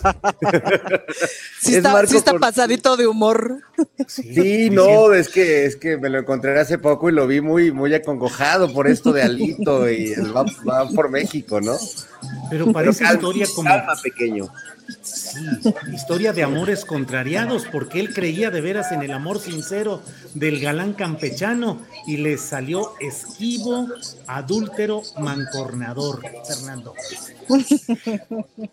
No, no podía verse, nadie, nadie pudo este, imaginarse que alguien como Alito, siendo priista, iba a resultar un macho traicionero. Tú te hubieras dado cuenta, Ana, por favor, era imposible. No, era imposible de ver que iba a haber ahí traición y que iba a haber rotura. Con tanto que tienen en común, yo dije, no, bueno, ya, amor para toda la vida. Así es, eso parecía. Oh, Horacio Franco ya está por aquí. Horacio, buenas tardes. Hola, hola, ¿qué tal todos? ¿Cómo están? Ya veo que están en la chorcha, en la Ali Chorcha. Oye, tú ya, mejor, Horacio, ya, mira, encuerado y con tus músculos, tú muy bien. Ya, por fortuna, estoy bien, ya, ya, me, me, sí, me, sí me pegó, pero ya, ya estoy muy bien, por fortuna. Ya negativo y todo. Ya otra vez luciendo el músculo y todo, Horacio. Ya, ya, yendo al gimnasio y todo lo demás. muy bien. Ana Francis, Ana Francis, de veras, en la política, ¿qué es? Amores, traiciones, divorcios, desengaños, reconciliaciones, despechos. O un juego de ajedrez con garrote y bombones. Ándale, ándale, bomboncitos y. Ajá. Sí, bomboncitos de ven, ven, ladronzuelo, ven, y de repente riájale, ¿no? O sea, es muy impresionante como todos los movimientos políticos que pasaron esta semana. Varias cosas que tampoco tendría yo la narrativa tan clara de cómo enlazarlas, ¿no? Pero, es decir, esta declaración que hace Laida Sansores de no vamos a sacar ahorita audios porque el proceso, no sé qué, ¿no? Luego esta cosa de Alito, que Alito declara cualquier cosa con esa vehemencia. O sea, podría estarte leyendo la receta del chocomilk, así de lleva un litro de leche. ¿Me explico? Es exactamente igual. En realidad está salta, o sea, soltando un guion de acuerdo al acomodo político porque tiene cero convicción de nada, eso ya lo, ya lo sabemos. Em, pero también hay adentro del PRI un montón de, de, movimientos bien interesantes. La semana pasada, por ejemplo, en el Congreso de la Ciudad, en ciertas cositas muy sutiles de las comisiones y no sé qué, el PRD y el PAN no estaban de acuerdo. Es decir, estaban teniendo como sus agarrones, ¿no? es, es, decir, agarrones eh, ahí sí que Sí, tienen que ver con temas, sí, agarrones que tienen que ver con temas, es decir, es lógico que el PRD piense así, por lo tanto defienda su punto, y es lógico que no esté de acuerdo con el PAN. Pero en esta alianza que hemos visto, pues se callan el hocico cuando no están de acuerdo. ¿Me explico? Y se, y se alinean al PAN. Ahorita como que están discutiendo, ahora sí. Y eso es muy interesante. Si se están agarrando del moño, yo ya no sé, Julio, porque no quiero ser tan liosa. Poquito nada más.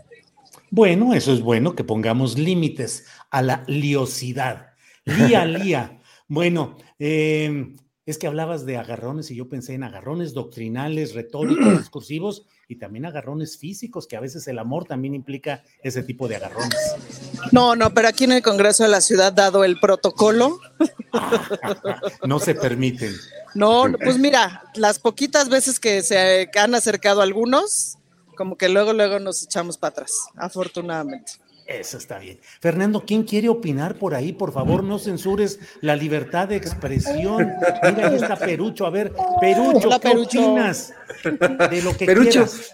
Perucho quiere opinar este, sobre el amor también, porque él ha tenido una vida como, como aquí su compañero humano, muy atribulada en el amor. Y, y nos Amores preocupa lo, perros. la- la- es un, eh, bueno, amores perros, amores perros. Y por eso vivimos juntos, somos roomies, porque nos, nos contamos nuestras historias. Y, y lo de la alianza es notable, porque fíjate, pasaron, hablando de la, de la lírica musical de este país, pasaron de qué bellos son tus senos de hombre a rata de dos patas. o sea, fue un cambio muy, fue un cambio muy brusco, muy radical.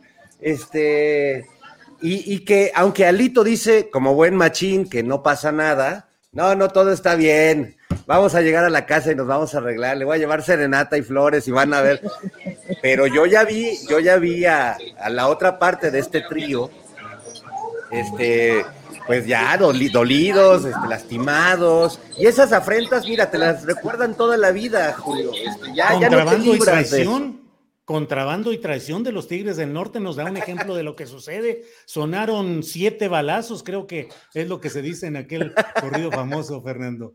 Horacio Así es. Franco, ¿cómo ves estos amores perros? Fernando Rivera nos dice cómo la reacción de un lado hacia otro. Ana Franci nos platica de ven, ven, ladronzuelo, ven. Pero, ¿cómo ves todo esto? Porque yo no sé, eh, lo podemos ver desde los dos flancos, desde el despecho y el dolor de las parejas anteriores que vivían en ese harén de Va por México gerenciado por Claudio X González, pero también desde el lado de la propia Morena y de la 4T, ¿qué significa ahora recibir a ese macho bravío, fanfarrón y mancornador como es eh, Alito Moreno, que ahora ha recibido al menos discursivamente un buen trato también desde el flanco 4T. Oración.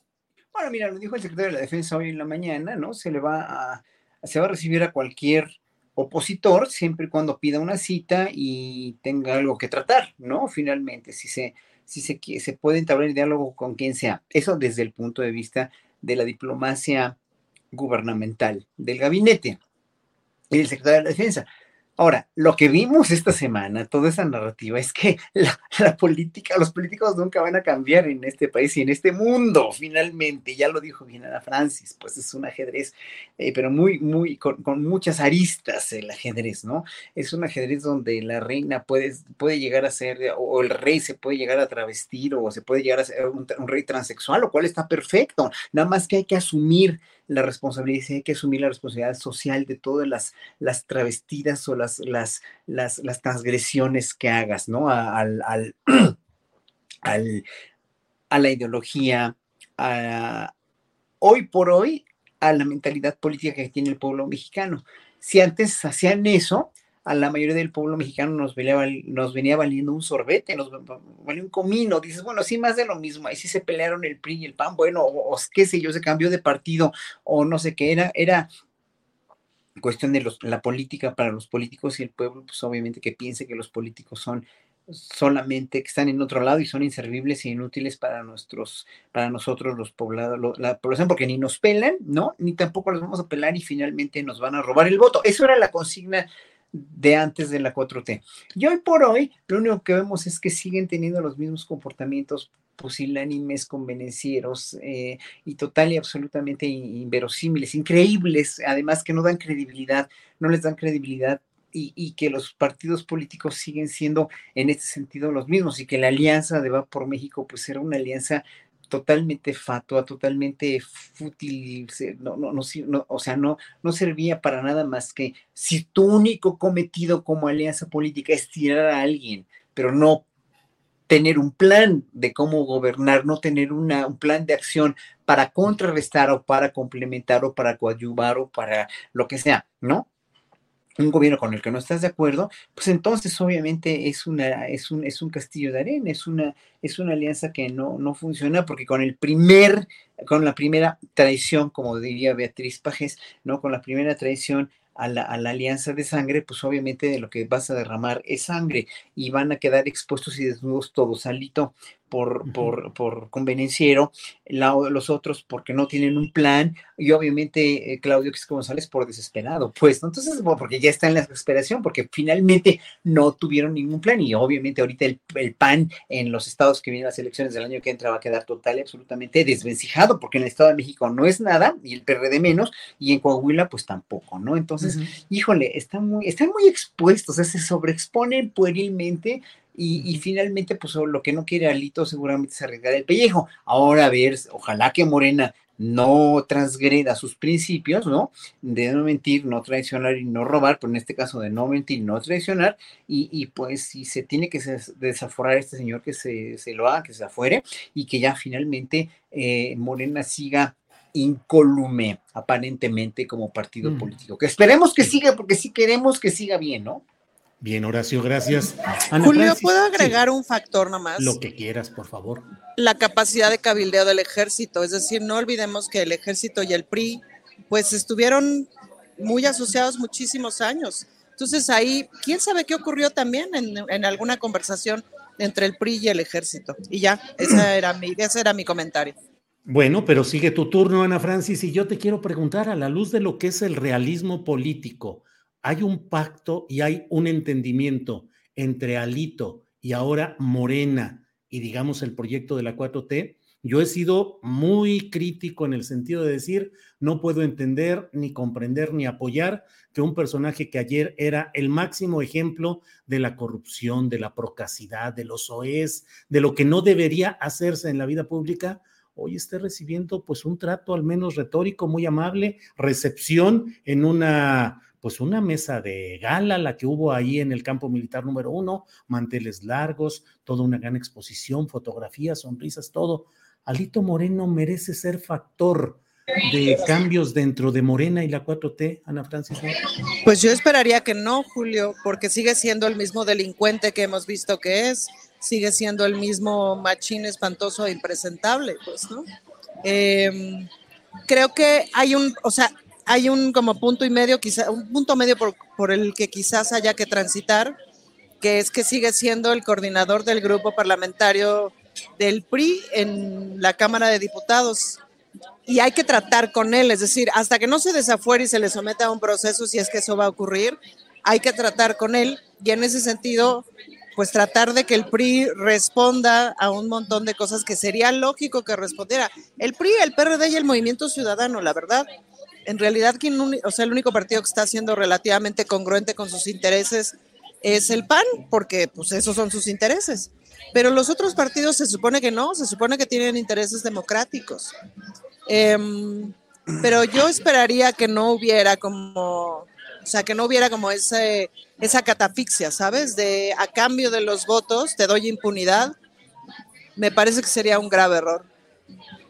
Gracias, Ana Francis. Fernando Rivera, eh, ¿qué opinas de esta mm, reaparición con nuevo ropaje de Alito Moreno, quien parecía estar encaminado a la cárcel y ahora fue encaminado a una reunión de gala en el campo militar con recepción por parte del secretario de la Defensa Nacional y el propio presidente ha dicho pues que la propuesta que presentó Yolanda de la Torre, la diputada duranguense, pues es una propuesta buena que consiste en cambiarle un numerito al transitorio donde decía debe ser de carácter civil la Guardia Nacional a más tardar en marzo de 2024, le cambias un numerito, le cambias el 4 por el 8 y dices que sea hasta 2028 y así nos la podemos llevar. Pero ¿qué opinas, Fernando?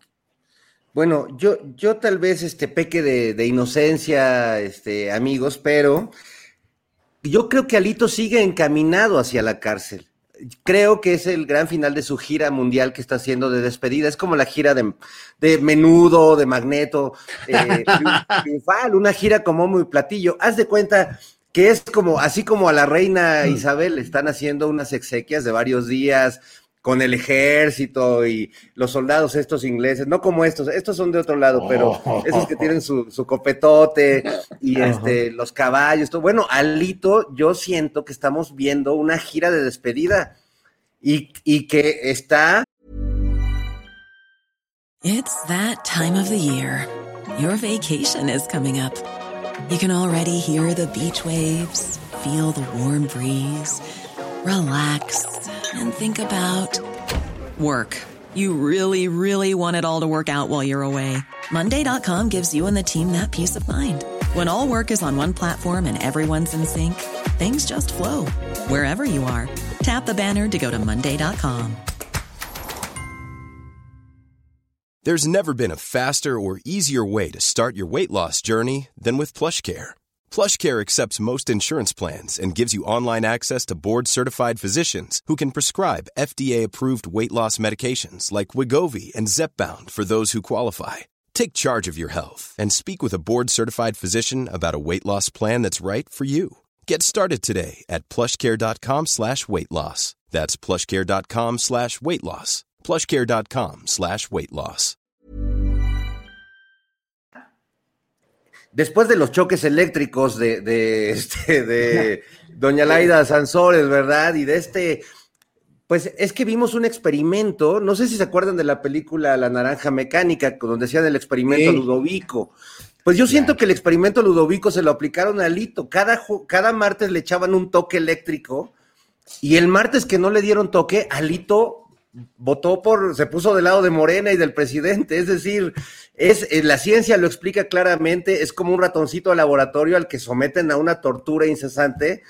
Y bueno, Alito creo que quedó condicionado para para votar como lo hizo y si perdió el afecto de sus amigos en, el Va por México, él sabe que está, lo que está arriesgando no solo es eh, su prestigio político, que ya no lo tiene, sino su propia libertad. Él está negociando ya su propio pellejo y en pos de esa negociación es que está haciendo lo que está haciendo a nombre del partido. Me extraña que habiendo figuras tan, tan como Alito, como Osorio Chong y otros este, renombrados periodistas no le hayan dado ya golpe de Estado y lo hayan, lo hayan bajado de de ese lugar, pero a lo mejor algunos también son ingenuos como yo y creen que a pesar de este apoyo y de este propedéutico que le dio el general y, la, plana mayor del ejército a, la cúpula priista y de esta buena hondez que tiene ahora con el partido en el poder, que ya hasta dicen que es Alito Morena en vez de Alito Moreno, pues yo creo que de todas formas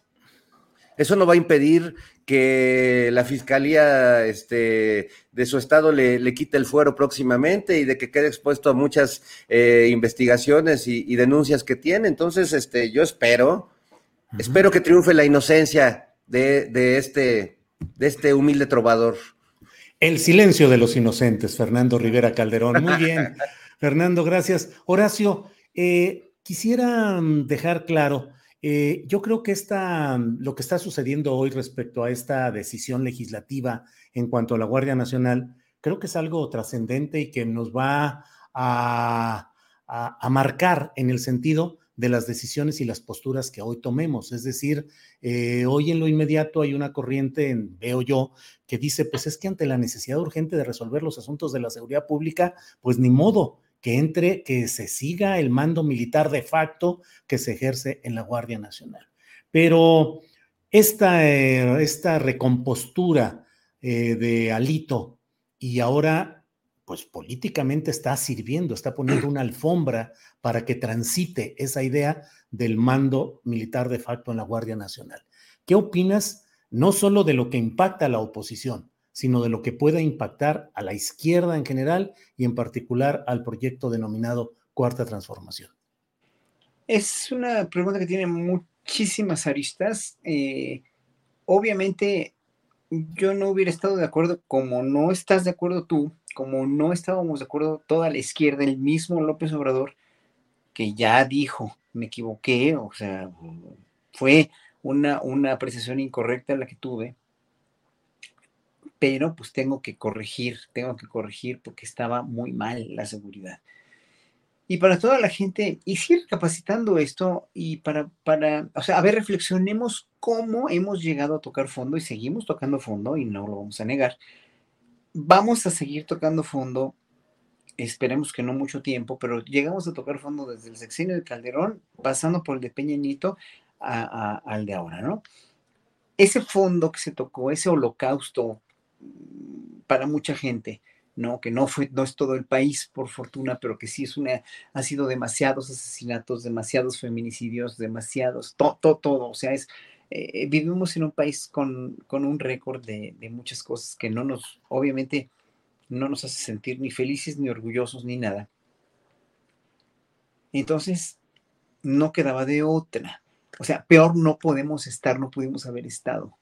Entonces, esta solución un poco fastraquista de, de, de, hacer esto con la Guardia Nacional. Esta, esta, este, este traslado al ejército y esta, esta excusa que el mismo secretario de la Defensa dijo hoy sobre la preparación militar, la disciplina, bla, bla, bla. Y vimos que la Policía Federal, la PFP, nunca funcionó porque estaba llena de corrupción, eran ladrones con licencia para robar y narcotraficantes con licencia para traficar drogas. Entonces, ¿qué es lo que quiere la gente que no está de acuerdo con esto? Que sigamos con la misma policía. Educar a la policía, sí, señores, estoy de acuerdo, pero una policía educada la vas a tener finalmente con el mismo régimen de rigor militar en, eh, educación y te va, te va a costar también muchos años, te va a costar muchos años. Aquí lo que están haciendo es un fast track para que haya realmente pues una Guardia Nacional que empiece a enmendar, que empiece a enmendar, que empiece a enmendar, lo digo cuatro veces, que empiece a enmendar esta, este terrible, esta terrible situación de inseguridad y de, y de posicionamiento, de, de, de, empoderamiento del narco en muchos estados. Ni modo, así es, así dejaron este país. Para mí no hay de otra manera, no habría de otra manera. ¿Qué, qué, qué hacemos? Como lo dije hace un par de programas, le decimos a la Virgen de Guadalupe que venga y con su sagrado manto nos sople y nos haga buenos o haga buenos a esos, a esos este, narcotraficantes o, los, sensibilice y, como si hubieran escuchado 20 veces la pasión según San Mateo de Bach, ya se vuelvan buenos o que vengan los extraterrestres y hagan una aquí, un, apriman un botón y eliminen o toda esa maldad, pues no va a pasar así, no va a pasar más que con una solución como la que tomó el presidente. Yo creo, ¿qué otra solución? A ver, aquí los que dicen que somos paleros, porque aquí están muchos que nos dicen paleros y todo. A ver, díganme una solución. A ver, propónganla, propónganla. van a ver, a ver si, si, si, si dan con la misma que digo yo, de que venga la Virgen y que vuelva a todos buenos. Bien, gracias Horacio. Vamos a ver qué propuestas de solución nos envían aquí los internautas. Ana Francis Moore, ¿qué significado histórico tiene el hecho de que el presidente de la República haya dicho me equivoqué en cuanto al rol de las Fuerzas Armadas? En concreto, ¿significa reconocer que el diagnóstico de Felipe Calderón en su momento era correcto? No, me parece que en concreto significa que las cosas no estaban como pensábamos, estaban muchísimo peor. Y que las cosas, Julio, y voy a insistir mucho en esto, no son simples, son francamente complejas. No sé si ustedes recuerdan, ojalá me acordara yo bien, si fue en el sexenio de Calderón hacia finales o si fue en, los principios del sexenio de Peña Nieto, cuando eh, salió un reportaje donde le preguntaban a la gente en los estados del norte y así, si querían quitar al ejército de, de, sus localidades y todo el mundo respondió que no. Y me acuerdo que a mí me sorprendió muchísimo la respuesta porque dije, ¿cómo? ¿Por qué querría alguien? O sea, yo no quisiera tener al ejército, ahorita estoy aquí sentada muy agradable en un conocido restaurante del centro de Coyoacán. Yo no quisiera tener aquí a los soldados, ¿me explico? Eh, no quisiera tener aquí a los soldados como cuidando. Alguna vez fui a Bogotá justo, justo cuando estaba gacho, gacho, gacho, gacho y pues así, cruzando la calle, yendo de un museo a tomarte un café, no sé qué, estaban ahí los militares. Y nadie quiere eso, me parece que nadie quiere eso. Lo cierto es que eso no lo hemos visto en la Ciudad de México, por lo menos no yo estando en vida, no sé, en los 60 pero sí lo han visto en muchos estados del país, lo vieron en el sexenio de Calderón y es aterrador. Evidentemente eso no es lo que queremos. Lo cierto es que prácticamente ninguna policía local funciona que prácticamente todas las policías locales tienen un cierto grado de cooptación por el crimen organizado. El problema es, Julio, y eso es terrible, que el crimen organizado hizo base social porque ofreció empleo, o sea, siguiendo el ejemplo otra vez colombiano de, ¿cómo se llama este narcotraficante famosísimo colombiano? Se me fue, Escobar, ¿no? Pablo Escobar. Pablo Escobar, de llevar, o sea, de construir iglesias, las canchas, este, llevar iluminación, llevar alumbrado, llevar pavimentación, etcétera el narcotráfico hizo base social. Entonces, esto es un proceso súper largo en donde tienes que ir convenciendo a la base social a través de un montón de programas, a través de un montón de cosas, ir desgajando, digamos, esa base social. No puedes matar a esa base social, no puedes encerrar a esa base social, sino irla convenciendo de que se haga para acá, de que se haga para acá, de que se haga para acá. Y por otro lado, frenar a los generadores de violencia frenar y en la medida de lo posible, pues atraparlos y, enjuiciarlos, encarcelarlos y desmantelar, desmantelar los esquemas eh, que hacen que el dinero se lave, etcétera, etcétera. Entonces, esa es básicamente la estrategia del presidente. Entonces, el término militarización, digamos que tiene, tiene sus bemoles. Yo no sé si Felipe, me parece que Felipe Calderón se equivocó en sacar al ejército así, a la y se va, sin ningún tipo de orden, de estrategia ni nada. Yo sospecho que Felipe Calderón, en cuanto tomó posesión del cargo, se dio cuenta de que no era el presidente, de que era el gerente de un grupo de poder. Y fue como su única manera de justificar su existencia y de poder soportar seis años de gerencia sin realmente tener el poder. No puede ser que trabajara en mucho para García Luna, ¿me explico? Es decir, hay muchas versiones al respecto pero pues como que de ahí agarró valor, pues, ¿no? Claro. Gracias, Ana Francis. Fernando Rivera Calderón, usted es algo así como el refugio de las iniciativas o las ideas volátiles, imaginativas y creativas de este país. Entonces, eh, ahorita que Ana Francis habla de Colombia, recuerdo que el nuevo presidente de izquierda que llegó ahí, Gustavo Petro, nombró como ministro de la Defensa Nacional a Iván Velázquez, un abogado defensor de derechos humanos, sumamente crítico y denunciante de las violaciones legales eh, cometidas por Fuerzas Armadas y Fuerzas Policíacas, ministro de la Defensa Nacional. En, ah, en Chile está como, hay una mujer que es ministra de la Defensa Nacional. Em, en México, Fernando, una muestra de ese cambio, de que realmente el poder civil se mantiene, es el que controla las Fuerzas Armadas, podría ser el que hubiera un secretario o secretaria de la Defensa Nacional y luego dicen, bueno, ¿quién? Les digo, bueno, pues ahí está, por ejemplo, Alejandro Encinas. Alejandro Encinas podría ser, insisto, usted, don Fernando, que es como el depositario de estos sueños viables o inviables, podría ser un avance para México que un civil, hombre o mujer, ocupara la Secretaría de la Defensa Nacional o la correlación política hace imposible quitarle el poder en la Sedena a los militares. Sí, fíjate que me encantaría tener un planteamiento más como de Jodorowsky, poder decir, no, no, hay que, hay que poner florecitas en, las este, boquillas, en los cañones. Eh, no, no estoy seguro que sea. Creo que los militares son un universo eh, que a veces juzgamos con mucha dureza desde nuestra, nuestro lugar. Eh, y creo que tiene razón el presidente, aunque yo sea parte de una generación que creció con el ejército como un fantasma oscuro que reprimía estudiantes, eh, que reprimía activistas, campesinos, eh, por supuesto guerrilleros y que no y que desaparecía personas y que tiene hasta la fecha muchísimas cuentas pendientes con la sociedad. También es cierto que el, el, ejército es pueblo uniformado y no quisiera repetir exactamente la frase del presidente, pero es que e, es una muy buena manera de representarlo. Yo he tenido a lo largo de los las últimas décadas muchas charlas con jóvenes en diversos lugares de la República, eh, donde la opción para un, chico que no tiene acceso ya con trabajo a la, a la, educación básica, hay dos caminos, o meterte al ejército donde garantiza seguridad social para tu familia, que si te matan en un operativo por lo menos vas a garantizar que tus hijos vayan a la escuela, que vas a tener un, un trabajo, o integrarte al crimen organizado, donde tienes, pues también te va mejor en, salario y en prestaciones, nada más que igual vives cinco años o tres. Eh, entonces, creo que nuestra, he, leído unas opiniones sobre el ejército, escuchaba ayer al cantinflesco eh, eh, ex, ex, director del Seguro Social, César. Germán Martínez. Perdón, Germán Martínez, este pues recordando así con un tono muy como de cantinflas, es mismo ejército, jóvenes que, que mató a Madero y los que reprimieron, ¿y dónde está? Oye, perdón, pues sí, es el mismo ejército de entrada que formado eh, para, eh, para pelear contra el ejército de Victoriano Huerta, eh, usurpador, pero es un ejército que ha tenido tanto momentos de gloria como momentos muy oscuros, dependiendo quién es el jefe máximo.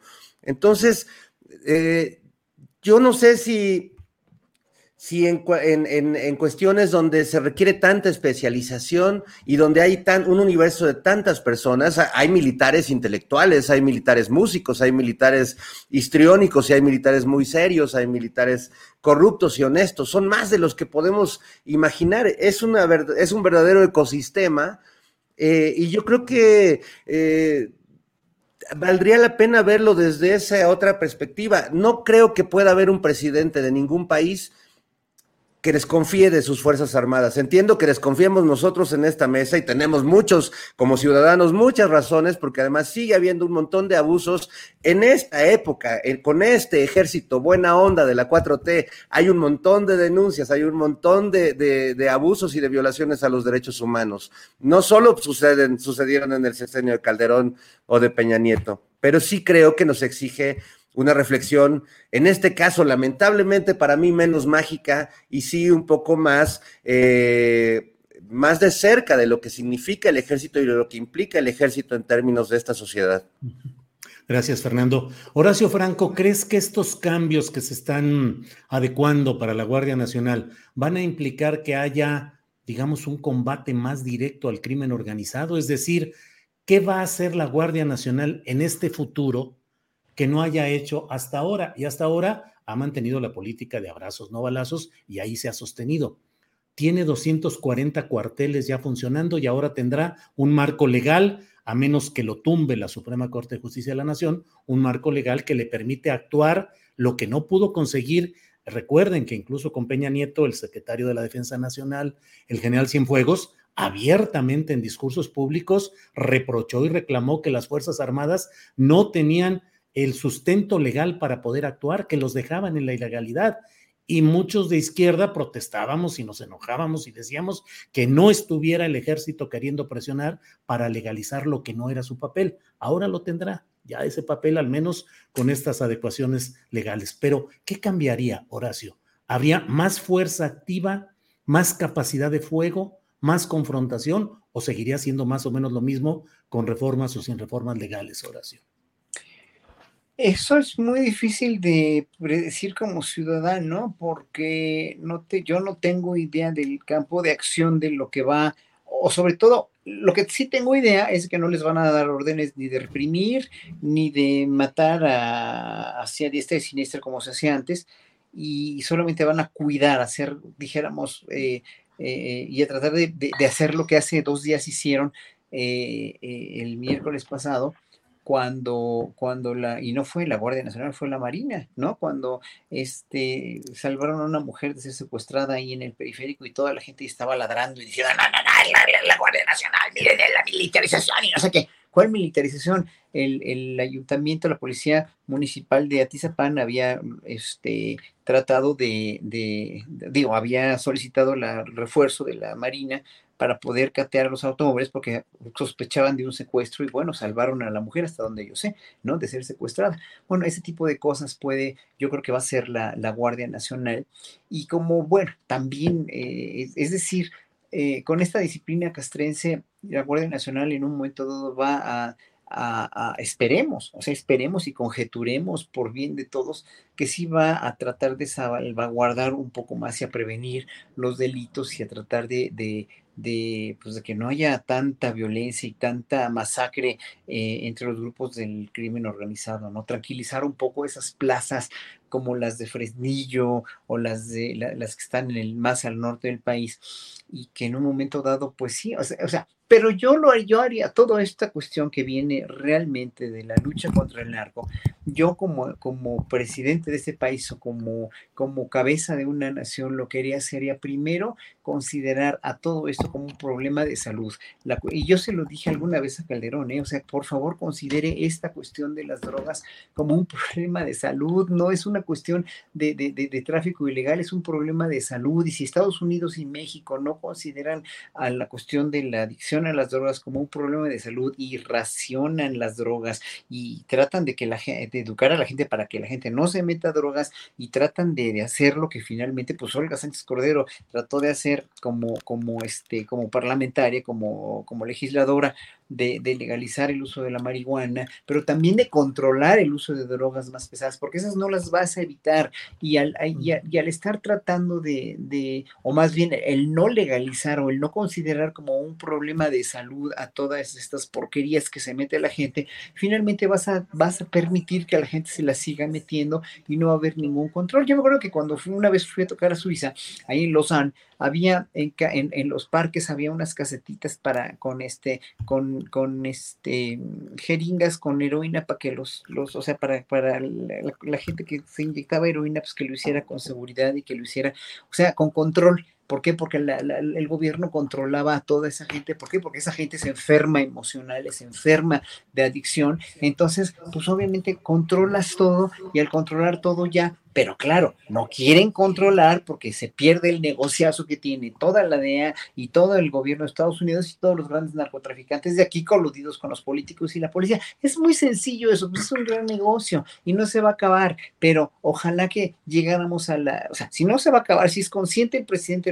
Que no lo va a poder acabar de tajo, porque sería, sería imposible, como lo trató de, de, acabar Calderón, que no lo hizo y nada más destapó una cloaca, entonces que lo considere como un problema de salud pública y que lo reglamenten y que le, le, insten al gobierno de Estados Unidos y a la DEA a reglamentarlo, pero como no quieren hacerlo en Estados Unidos, pues no van a poder. Y obviamente se va a seguir la ilegalidad y va a seguir toda esta vorágine de, de, de ilegalidades y de violencias y de, de lucha este, de, entre los cárteles y de, masacres, ¿no? Entonces eso es lo que yo haría, independientemente de la Guardia Nacional. Gracias, Horacio. Eh, Ana Francis Moore, ¿de qué te has abstenido tú? O sea, políticamente o en la vida, ¿qué significa la abstención para ti? Híjole, mira, tiene dos acepciones. Estamos, la estamos en horario, en horario, en horario familiar. Todo, eh, por favor, sí. Por eso, una, una, una, una. Híjole, Julio. No, no una no, percepción, no. una percepción de la abstinencia que me gusta mucho es como el ayuno, digamos, ¿no? Uh -huh. Cuando tú ayunas varios días, pues vas llegando a ciertos estados de conciencia y se pone, se pone muy bien. Cuando ayunas de distintas cosas, ¿no? O sea, vas logrando cosas, en fin, es un como como estado de control del cuerpo, de manejo, más que de control, como de dominio, y es un estado muy agradable.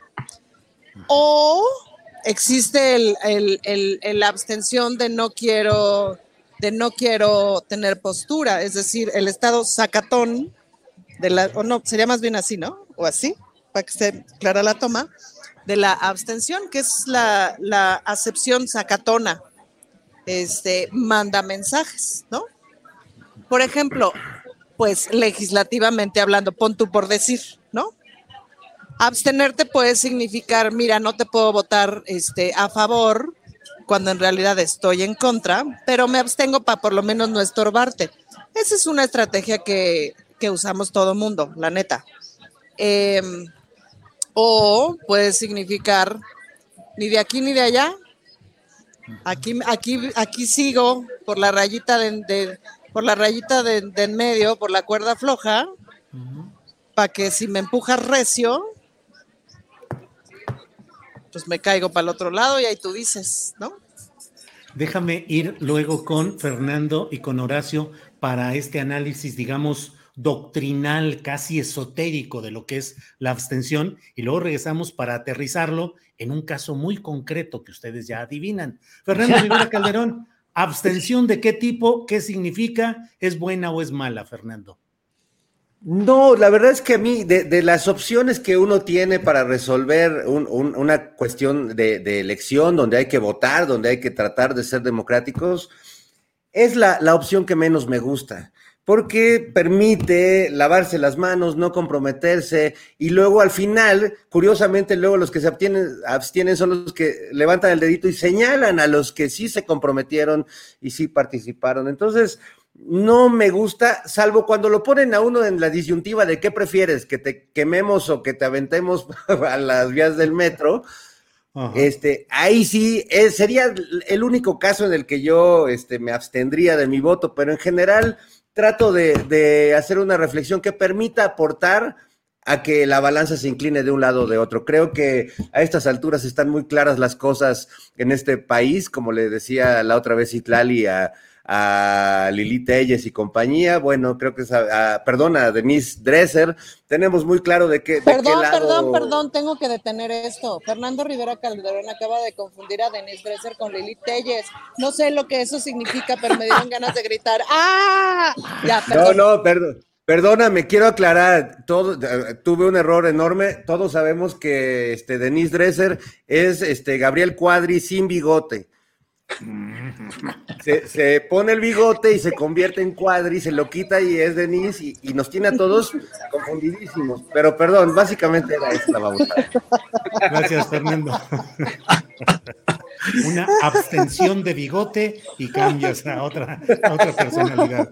Eh, el, de, el, detalle es el cabello, el detalle es el cabello. El detalle fíjate. es el cabello. A ver, a, a ver, es que sabes que este señor está muy mala onda hoy, Julio, porque mira, no solamente acaba de comparar a Denise Dresser con Lili Telles, sino que acaba de decir que el peinado de Denise Dresser es igual al peinado de Cuadri. O sea, A ver, Fernando, Ahí hay mala muy onda. agresivo, tú mala onda, por favor. Muy Fernando, filosito yo, sí, caray. Perdón, Filosito. perdón. Horacio, eh, el- la abstención equivale, digamos, musicalmente a un silencio o a una fuga, y en ese sentido, la música como la política puede componerse de acciones y de abstenciones, como lo musical incorpora también los silencios. Sí, no, la, fuga es una cuestión de imitación, de un, un tema que se imita.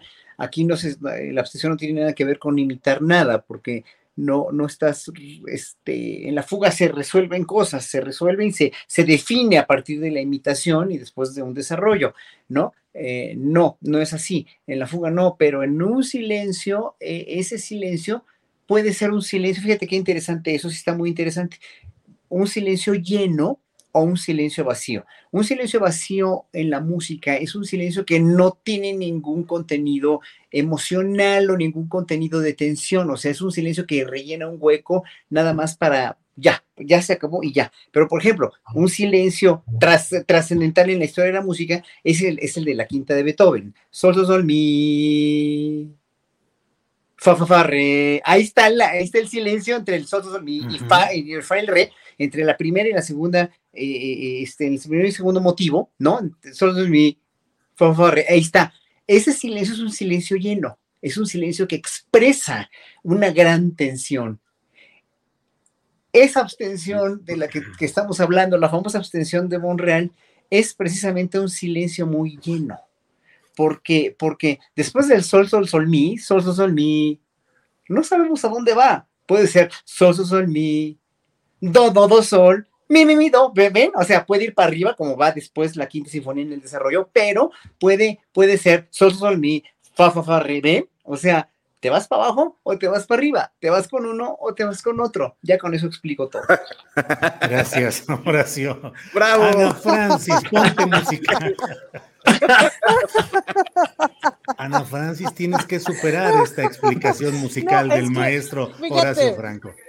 el detalle es que este desgraciado además terminó así muy, Sí, así muy sí, sí, zen. sí. Sí, de profesor ante, ante el ¿De grupo. profesor, ya, les, sí? ya les dije, sí, sí, ya. Oye, soy profesor del conservatorio pues, de tiempo completo, ¿cómo no? Pues hombre. Claro, claro, claro. Oye, Horacio, este, creo que es tiempo de que confesemos porque se nos va a acabar el tiempo y yo creo que eh, Ana y Julio merecen saberlo, que tú y yo estuvimos en la famosa comida de los 300 líderes como, como los únicos dos representantes de la chairósfera, así que nos íbamos de la mano como las renegadas en medio de personajes como Alasraki, Sandra Cuevas, este, y, y- y cosas muy feas que nos encontramos ahí, pero, pero mira, hicimos acto de presencia, este, y no quería dejar de balconearnos, mi querido Horacio, perdón. No, pues yo hasta toqué, a mí me invitaron a tocar, tuve el honor de que me invitaran a tocar. Mira, el hecho de pertenecer a los 300 líderes, porque tanto Fernando como yo pertenecemos a, ese, esa, a esa ¿Qué grey. te parece, Ana Francis? Eh? Sí. Son aquí picudos No, qué par, de ma- qué par de mamilas, Julio, la neta. ya- No, ya no los fíjate que no. invites. Ya no los de mamás.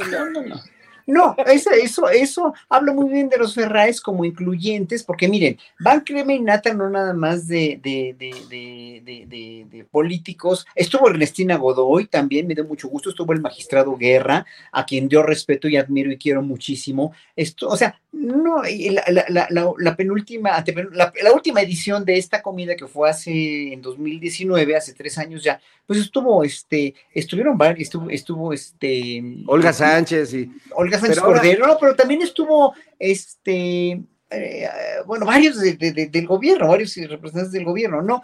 Pero a ti te invitaron como líder. Sí, sí, bueno, yo he sido los 300 varios, líderes. yo he sido varios años, he sido de los 300 líderes mexicanos, lo cual me da mucho orgullo, porque finalmente yo he sido líder por mi trabajo como músico, no como activista de nadie, porque yo no soy, o sea, si yo soy hoy por hoy, me, me autonombro, me puedo autonombrar Chairo, me puedo nombrar eh, eh, apoyador del gobierno de López Obrador, no quiere decir que no le vea sus defectos. O sea, no soy una foca aplaudidora, ni nosotros cuatro somos focas apla- aplaudidoras de nadie, pero cada quien ve en, en, un gobierno como el que está transcurriendo ahorita, ve una esperanza de cambio, de y de gestar un cambio en este país, porque este país ya no podía seguir así. Entonces tenemos que ponernos una camiseta no de, de, de, incondicionales, pero de simplemente somos ciudadanos, somos artistas. Fernando es un gran artista, yo soy un artista que finalmente pues nos nombraron líderes por eso. Entonces hace, hace tres años estábamos ahí chacoteando, ¿no? Con Martín Moreno, ¿no? Este, incluso nos íbamos a ir a comer con él, ¿no? Digo, a mí Martín Moreno no, no me cae mal, pero digo, no coincido con él y podemos estar saludando. A mí me saludó muy amable Isabel Miranda de Wallace al final, pues no le voy a, no, no le voy a decir todo, no, no, o sea, no, no, no estoy de acuerdo con ella, pero en una, fíjese, en un ambiente Oye, así, Horacio, eh, nada más deja coto porque me encontré a Francisco Martín Moreno y, y previamente, después de revisar que no trajera cerillos ni encendedores, me confesó que se siente muy este, arrepentido de haber dicho eso y que se retracta y que se siente apenado y que se quería disculpar con cada chairo que se encontrara, incluido yo. Así que se los paso al costo porque sí se me hizo uno de esos momentos locochones que vivimos este, en esta comida, mi querido Horacio. Sin duda. ¿No querrá inscribirse a Morena o algo así, Fernando Rivera? Yo creo que quiere ser parte de una mesa de astillero informa. Ándale, me la devolvió sabroso. ¿eh? Seguro, Julio, porque aquí es donde está el prestigio, ¿ves? Así es. Ana Francis, ¿por qué? ¿Por qué el reinachulismo no fue tomado en cuenta en este liderazgo mexicano? Ay, Julio, pues qué te digo, porque Reina Son Chulismo diosas. nunca es tomado en cuenta en nada. ¿No? Te voy a decir algo, el, vamos al Festival Cervantino este año, por Qué padre. primera vez, Julio, y no nos invita al Festival Cervantino, nos lleva a la ciudad, ¿Y qué van a presentar modo. allá?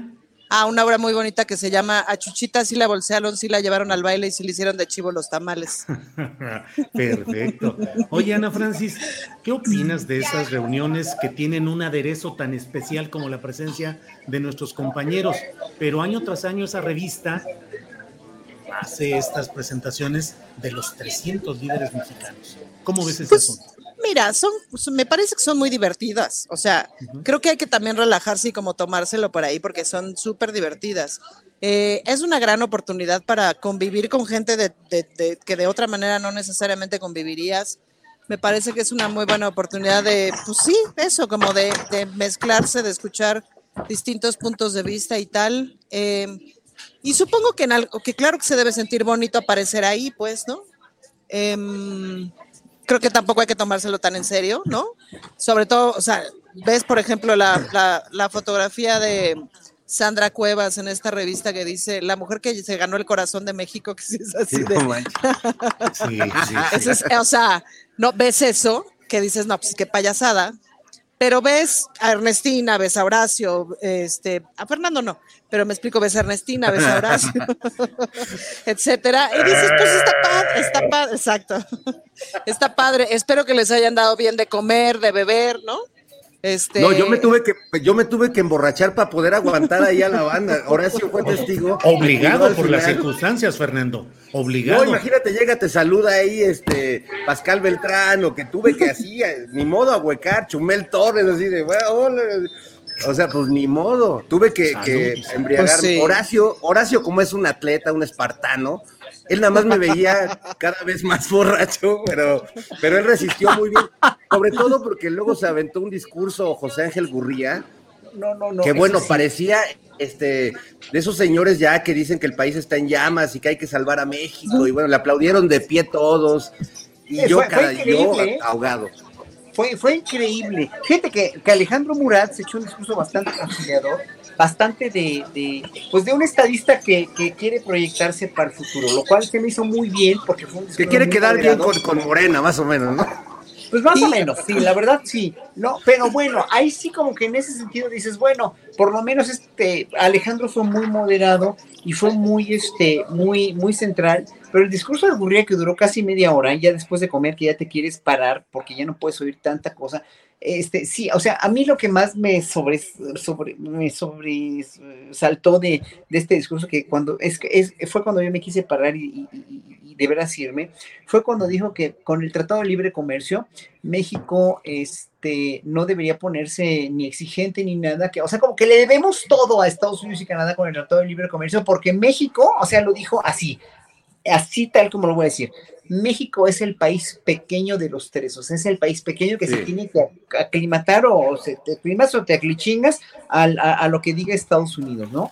Y entonces, bueno, yo quería pararme y decirle, a ver, señores, ¿quién posicionó a México como el país pequeño? ¿Quién fue el que ocasionó que este país, siendo un país tan grande, tan lleno de gente trabajadora, que ahorita no sería Estados Unidos nadie sin los trabajadores inmigrantes mexicanos y Canadá tampoco, porque fueron muchos también allá y van cada año a la cuestión de, agricultura, los trabajadores mexicanos? A ver, a ver, señores, a ver, díganme, ¿por quién, por quién chingados es México el país pequeño? De, esta, de, este, de este triunvirato de países, a ver quién, por quién ustedes lo ocasionaron, PRI y PAN con tantos años de malos gobiernos lo ocasionaron. Entonces no me venga con cuentos de que México es el país pequeño, es el país pequeño gracias a su mezquindad y gracias a su manera de mal gobernar este país. No, bueno, eh, pero además es muy chistoso porque el señor cree en sus propias mentiras como toda la oposición, de, de una manera, o sea, defienden una mentira así, así, así, así, pero nunca son capaces de ver así. Porque pero que esa es, esa es la narrativa ahorita, Julio. O sea, a mí me toca asistir a un montón de eventos diversos de cosas. Unos a los que tengo que ir porque ajá, y otros a los que me invitan para legitimar un espacio o para hacer que el espacio es diverso, pues, ¿no? Y la línea ahorita en todos esos eventos es, el país está destrozado, en llamas, no sé qué, si no agarramos todos y nos ponemos a, ¿no? Entonces, y, pero es curioso porque hay mucha banda de esa banda que está ahí como por engaño, es decir, que está ahí como porque ah, se la llevó la pregunta, pero te acercas en corto y les dices, oye, no son 11 mujeres al día los feminicidios, ya son nueve. Igual son nueve, igual debería ser cero, ¿me explico? Pero sí hay un avance, pues, ¿no? Y si tú no reconoces eso y sigues diciendo que son 11, es no reconocer el trabajo de Rosa Isela, de Ernestina, de, de, Ingrid, me explico, de tantas y tantas mujeres que están en el poder y que están haciendo un montón de cosas.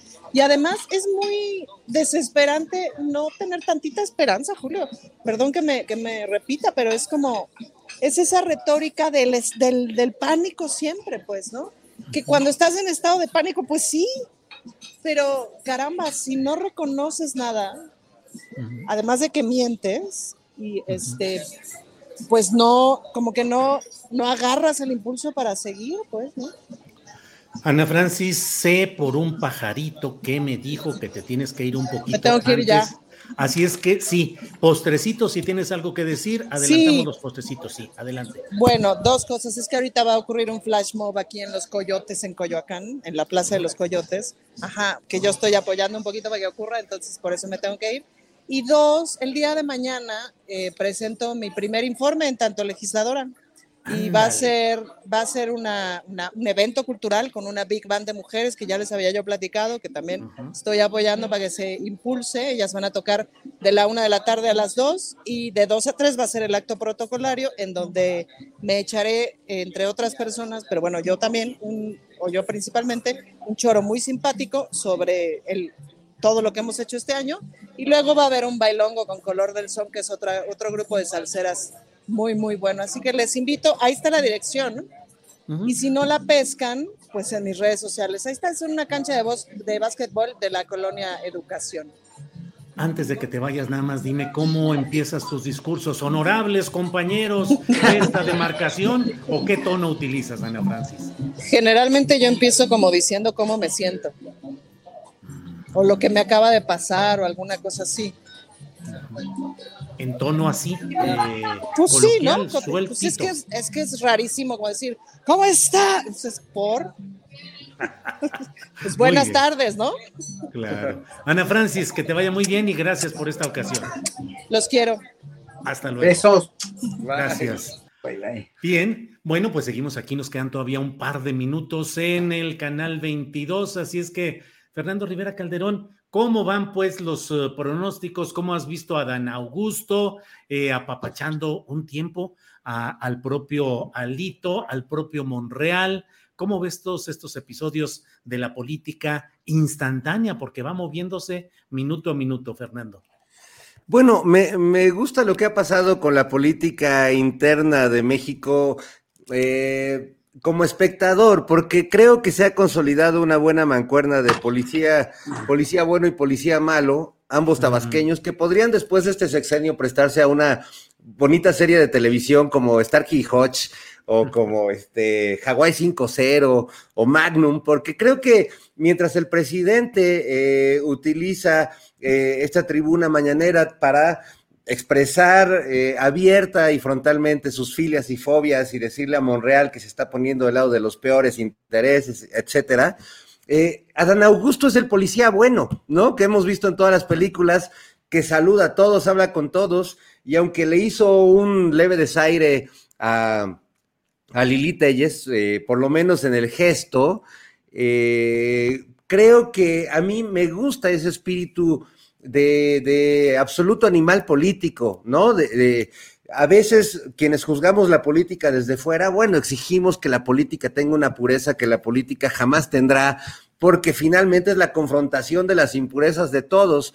Y creo que Adán Augusto tiene el temple perfecto, y no lo digo porque este, lo quiera como presidente, ni que sea mi candidato, ni mucho menos, pero me parece que tiene toda la madera para ser un buen secretario de gobernación en un momento de mucha turbulencia. ¿Cómo enfrentar la beligerancia de una Lili Telles, de una Kenia López, de un Gabriel Cuadri, de, de, la, familia Ferriz, que son como los locos Adams de, de, estos tiempos? Bueno, yo creo que la única manera de confrontarlo es con un espíritu absolutamente político de conciliación y de no engancharte y de no tomarte nada personal y de ser una especie de Buda de la política, el, el Buda de Bucareli, este Julio, no sé qué te parezca a ti, pero sin duda el espíritu campechano, este, donde el tiempo pasa a una velocidad distinta que para los que vivimos, por ejemplo, aquí en Chilangolandia, que vamos a toda velocidad, pues creo que le ayuda. Es un temperamento político que ayuda en un momento de turbulencia. Llegamos puntualitos, así a, al momento en el cual despedimos esta transmisión en cuanto a Canal 22. Hasta aquí llega la mesa del más allá en este momento, en esta parte. Elo ahí. Gracias, gracias. Bueno, pues regresamos, seguimos aquí en nuestra frecuencia de YouTube. Eh, Horacio Franco, ¿qué opinas de lo que ha dicho el presidente de la República respecto a eh, Ricardo Monreal? Dijo que con su abstención le dio un aval al, a la hipocresía, a la politiquería de los conservadores. ¿Qué opinas, Horacio? Pues mira, obviamente estoy de acuerdo con, el presidente porque, pues, como dije hace rato con la quinta de Beethoven, no se puede, no se puede andar, cuando, tienes una convicción en la vida, cuando tienes una convicción y estás, estás dentro de un movimiento político, no puedes en un momento chapulinear ni con tus opiniones ni nada. Más bien, o sea, no quiere decir que puedas estar o no de acuerdo, ¿no? Y, yo creo que él estuvo o no de acuerdo, pero se abstuvo siendo un personaje que está ahorita en la tablita política, en la mira política, eh, y yo creo que yo creo que ahí en ese sentido sí tiene razón el presidente, pues sí avaló eh, a, primera, a primera instancia todo el conservadurismo, ¿no? Lo cual es incongruente para el que está presidiendo el Senado en Morena, en un, movimiento de izquierda. Quiere decir eso, más que nada, más de lo que puede decir Andrés Manuel López Obrador o lo que puede hacer o decir Ricardo Monreal, abstenerse o no, que la ideología ya no importa, sino importa la carrera personal, importa todo la, la, lo que traes atrás de, de insatisfacción, de rencor, de, cosas del pasado que no has podido digerir. Lo mismo le está pasando, le, le, pasa al senador Monreal, quien es un político muy respetable y muy inteligente. O sea, a mí lo que me importa, lo que me interesa y lo que se me hace muy triste más que nada y patológico del caso de Morrell y del caso de Muñoz Ledo, que también estaba ahí en, los líderes mexicanos. Estaba yo, yo cuando fui a hacer la prueba de sonido, porque tenía que tocar, estaba ahí solito en las mesas, solito, porque no quería yo creo que mezclarse con nadie o no quería estar con nadie, pero estaba, llegó antes que nadie y estaba en las mesas, toda la chorcha estaba afuera, pero estaba solito, solito Muñoz Ledo, ¿no? Y, cuando lo vi y, y cuando supe lo que, las declaraciones que hizo ayer, que parece ser que dijo que este, eh, fuentes cercanas a Palacio Nacional querían que, este, creían o decían que Andrés Manuel estaba a punto de renunciar y ya iba a renunciar, quería renunciar. Cuando, cuando alguien con un, con un político tan inteligente, sí, también convenenciero, sí, también, también tiene muchos asegúnes como, como, como todos los políticos lo tienen, pero estos dos políticos de los que hablo, sí, en un momento dado, eh, yo creo que yo creo que presentan una cuestión de, de, ego más grande que su inteligencia, porque es mucha, su inteligencia es mucha, la de Monreal es mucha, la de Muñoz Ledo es mucha, pero en un momento dado su, su ego herido, su ego ya en, en unos momentos desvencijado en muchos sentidos, no, no les permite ver más allá y pasan sobre los principios políticos e ideales sobre los cuales fundaron su carrera. Y eso es lo que se me hace muy triste. Es como si yo empezara de, en un momento dado, no sé, a, a a, no sé, a tocar otro tipo de música que no me gusta y que siempre he estado, no sé, dijéramos, muy distante, no que, no que la critique o que lo que sea, pero uh, no sé, y dejara de, de, hacer lo que estoy haciendo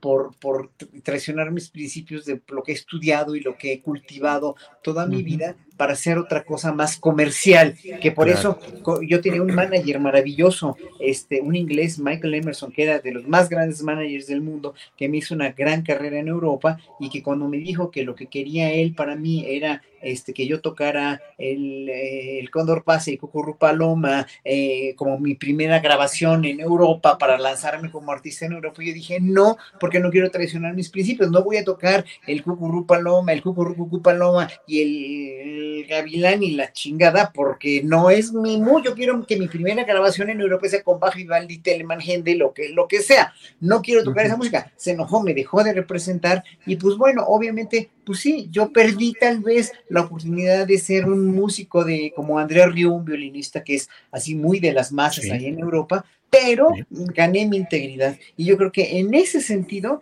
la integridad política sí. de Monreal y la integridad política de Muñoz Ledo tienen en realidad, muy, perdieron mucho o están, están dejando mucho que ver en realidad claro. por esa razón, claro. ¿no? Por sus egos. Sí. Bien, Horacio, gracias. Eh, Fernando Rivera Calderón, es hora de despedir el programa, son las 3 de la tarde con 3 minutos. Eh, lo que quieras decir en esta parte final, por favor, Fernando.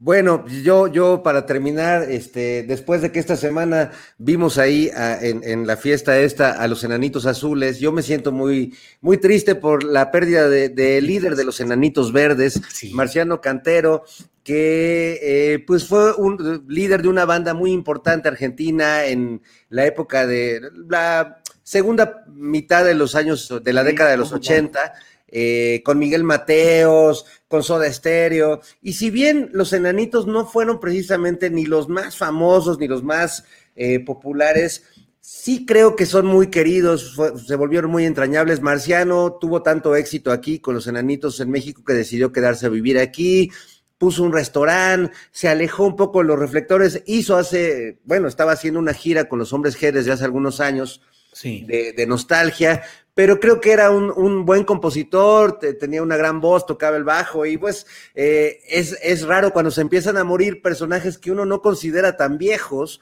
en realidad uh -huh. muere muy joven, muere a los 62 años, pero bueno, pues nos deja muy buenas canciones y a todos los chavorrucos como yo, eh, pues nos ha puesto a escuchar un poco la música de esos años que, que vaya que trae buenos recuerdos. Fernando, muchas gracias. Horacio Franco, gracias y buenas tardes. Gracias y buenas tardes a todos. Fernando, gracias, buenas tardes. Adiós, querido Julio, Horacio, hasta pronto. Dios, Bye, hasta querido. Luego.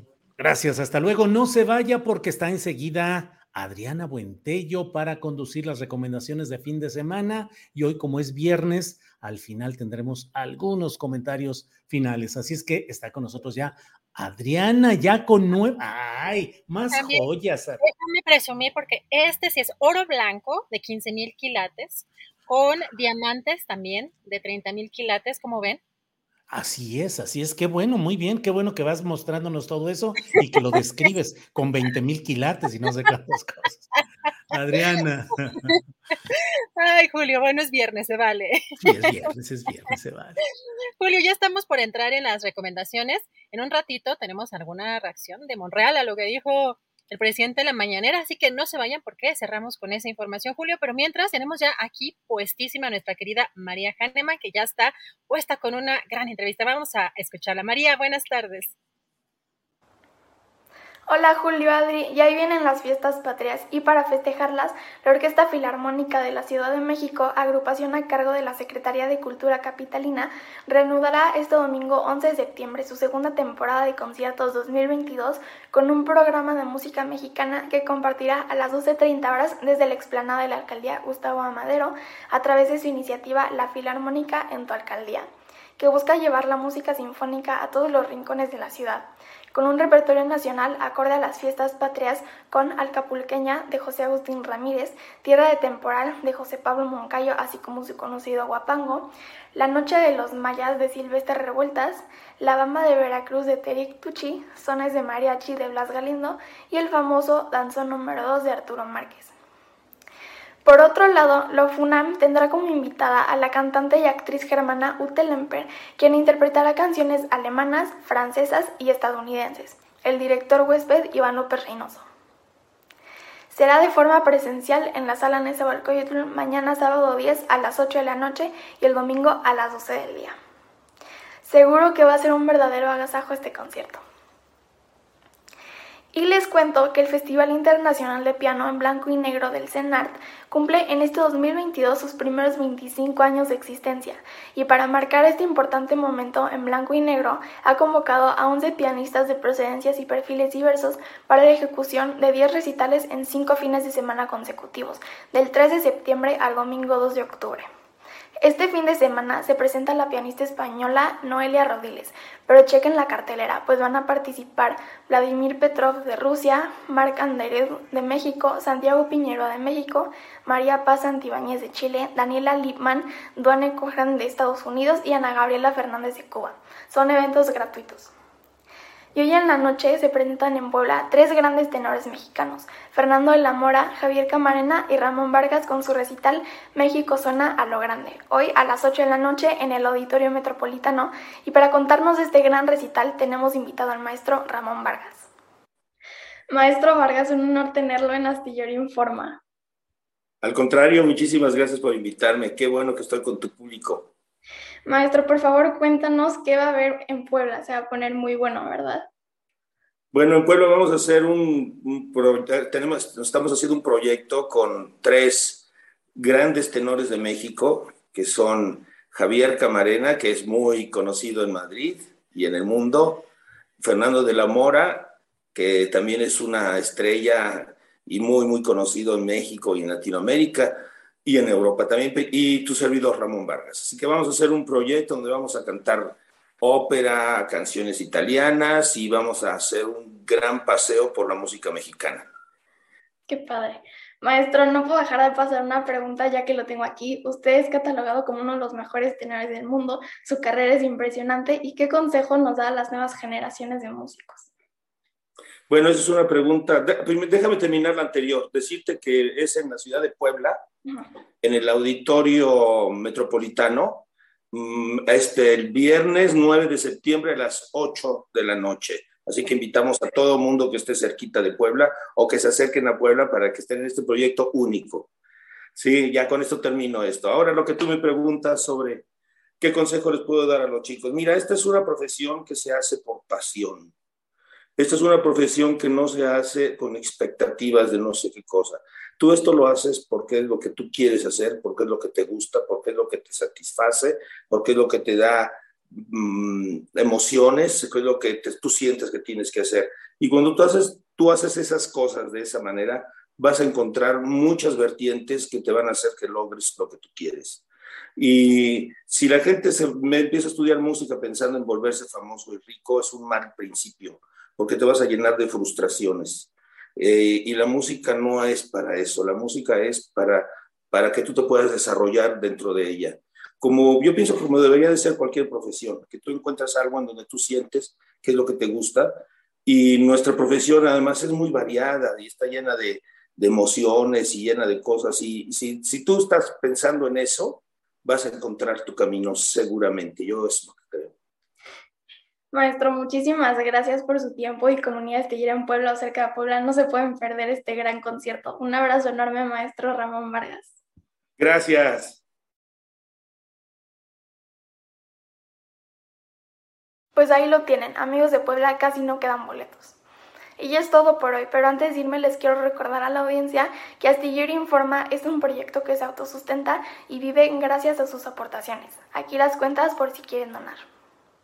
Y ahora sí, ya me voy. Los invito a seguirme en las redes. Me encuentran en Facebook, Instagram, Twitter, YouTube y Spotify como María Jane Mambera. Les deseo a todos un feliz y musical fin de semana. Y si tienes un sueño, no te rindas. a Hanneman y ya estamos puestos para eh, ir con nuestro querido Jesús Taylor para este fin de semana. Todas las recomendaciones, a ver en qué plataformas vamos a irnos hoy, querido Jesús. Buenas tardes. ¿Cómo estás, querida Adriana? Oye, antes de empezar, la semana pasada yo te dije, voy y vengo a Londres a cada rato y se me hace que le echamos la sal, ¿Eh? Oye, hasta cancelaron, hasta cancelaron la, la filmación de Crown, ¿no? De The Crown. Sí, sí, se canceló, bueno, como una cuestión de respeto, yo creo que después la van a seguir, porque ya tienen el final, ya, ya saben cómo termina, entonces, pues ahora sí va a estar. Yo me iba a ir hoy allá a Londres, me habló Carlos, este, me, le dije, Charlie, sí, le dije, Charlie, ¿sabes qué? No puedo ir porque tengo que estar aquí en Astillero Informa.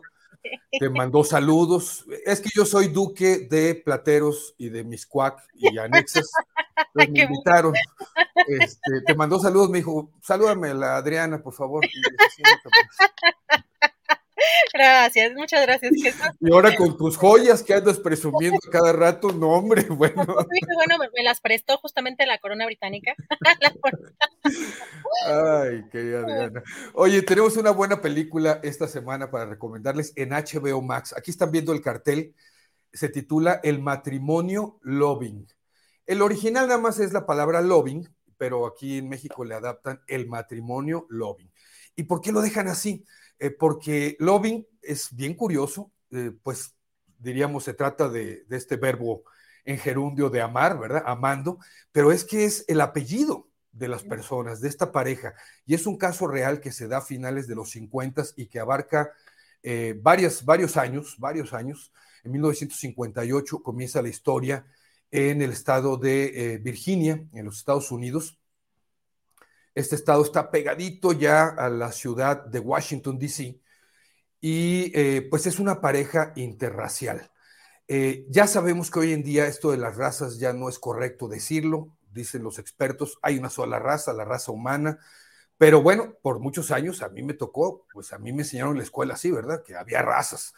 Y eh, es una pareja interracial, él es un hombre blanco, ella es una mujer negra, se aman y se aman profundamente, pero en ese estado de Virginia, en aquel entonces, estaba prohibido casarse eh, de esta manera entre, entre una persona blanca y una persona negra.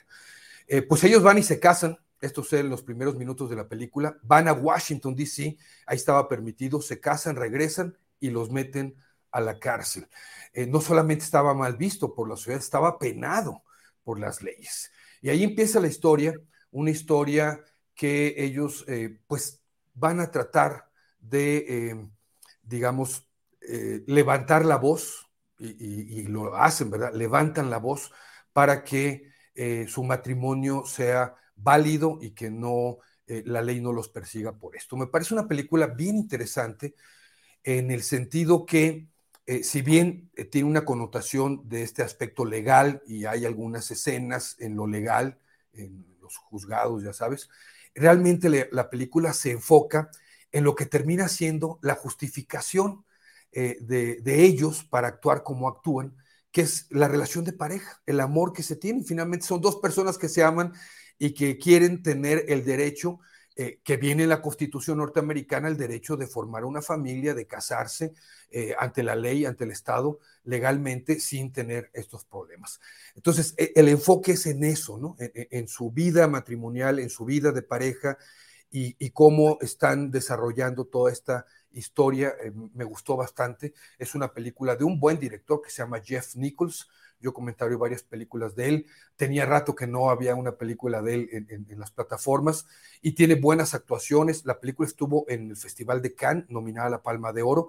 Actúan Ruth Niga, eh, que recibió muchas, muchas buenas críticas por este personaje, y Joel Edgerton. Está en la plataforma HBO Max. Les repito el título, El matrimonio Loving. Ahí está la recomendación.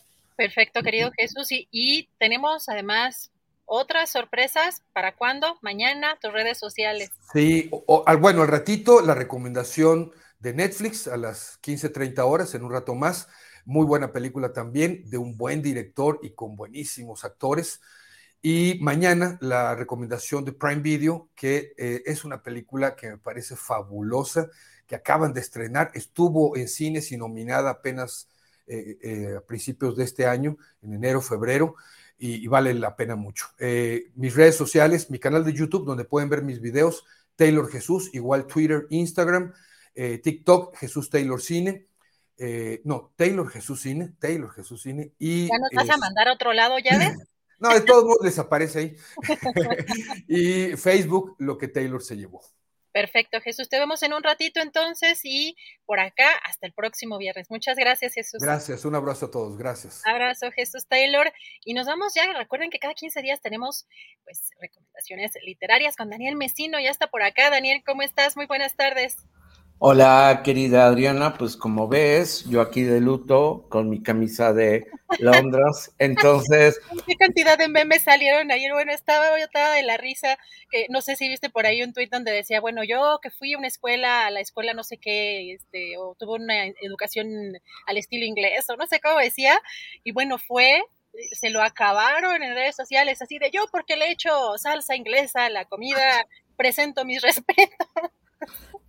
Exactamente, ¿no? Y luego por ahí alguien que lloró, que no voy a mencionar su nombre. Ah, no, no, no, no, Yo la tengo bloqueada porque no, no tolero, no tolero ese nivel. Es que hay niveles de superficialidad, querido Daniel. Ese nivel es un máster. No, y capaz que nos bloquean yo digo. No, no, eso que nos bloquean a mí, pero yo más bien, es que no sé si te pasa, puedes silenciar o puedes de pronto, pero si a alguien le gusta o repetidamente te sale, aunque no sigas a esa persona. Entonces fue como de bloquear, bloquear, bloquear. Este, bueno, ya, que nos desahogamos. No, lo que sí digo, y yo coincido con Fernando Rivera, lo que sí realmente sí dije, híjole, este, pues eh, de, repente gente de tu generación, de esos eh, chavos rucos felices, pues son los enanitos verdes. Eso sí, digo, o sea, no había fiesta en que la muralla ah, este, no la pusiera. Entonces, pues bueno, este. Lástima que no podemos cantar, fíjate, lástima. Exactamente, si no, la cantábamos. Es un buen cierre también para el programa, pero bueno, imaginen a toda nuestra querida audiencia que, está de fondo esa, esa, esa canción. Nos preguntan que si es Niurka, no, hay niveles, todavía más bajo. en superficialidad, bueno, es que es, ya no, bueno, ahí no sabría catalogar el asunto. yo tampoco, pero bueno, vayamos a lo importante, a lo importante. Fíjate que eh, siguiendo la recomendación de un amigo editor, me fui a buscar una novela que está ambientada en Veracruz y que se llama Paradise, así como, como en inglés, pero Paradise, porque es el nombre de un fraccionamiento en Veracruz donde tiene el encuentro de dos jóvenes que son totalmente opuestos. Por un lado está eh, Franco, que es un chico adinerado, de una familia bien, pero que tiene, es un, eh, tiene problemas de sobrepeso y eh, tiene la obsesión de, de ver a su vecina, que es una mujer ya entrada en años y que eh, y él es adicto a la pornografía, son adolescentes. Y luego está por otro lado eh, Paco, Paco que es eh, el hijo de, del jardinero y él trabaja en este fraccionamiento y él está obsesionado con escapar a ese, a ese destino fatal que le dio pues que su madre lo pusiera, firmara por él para conseguirle el trabajo de jardinero.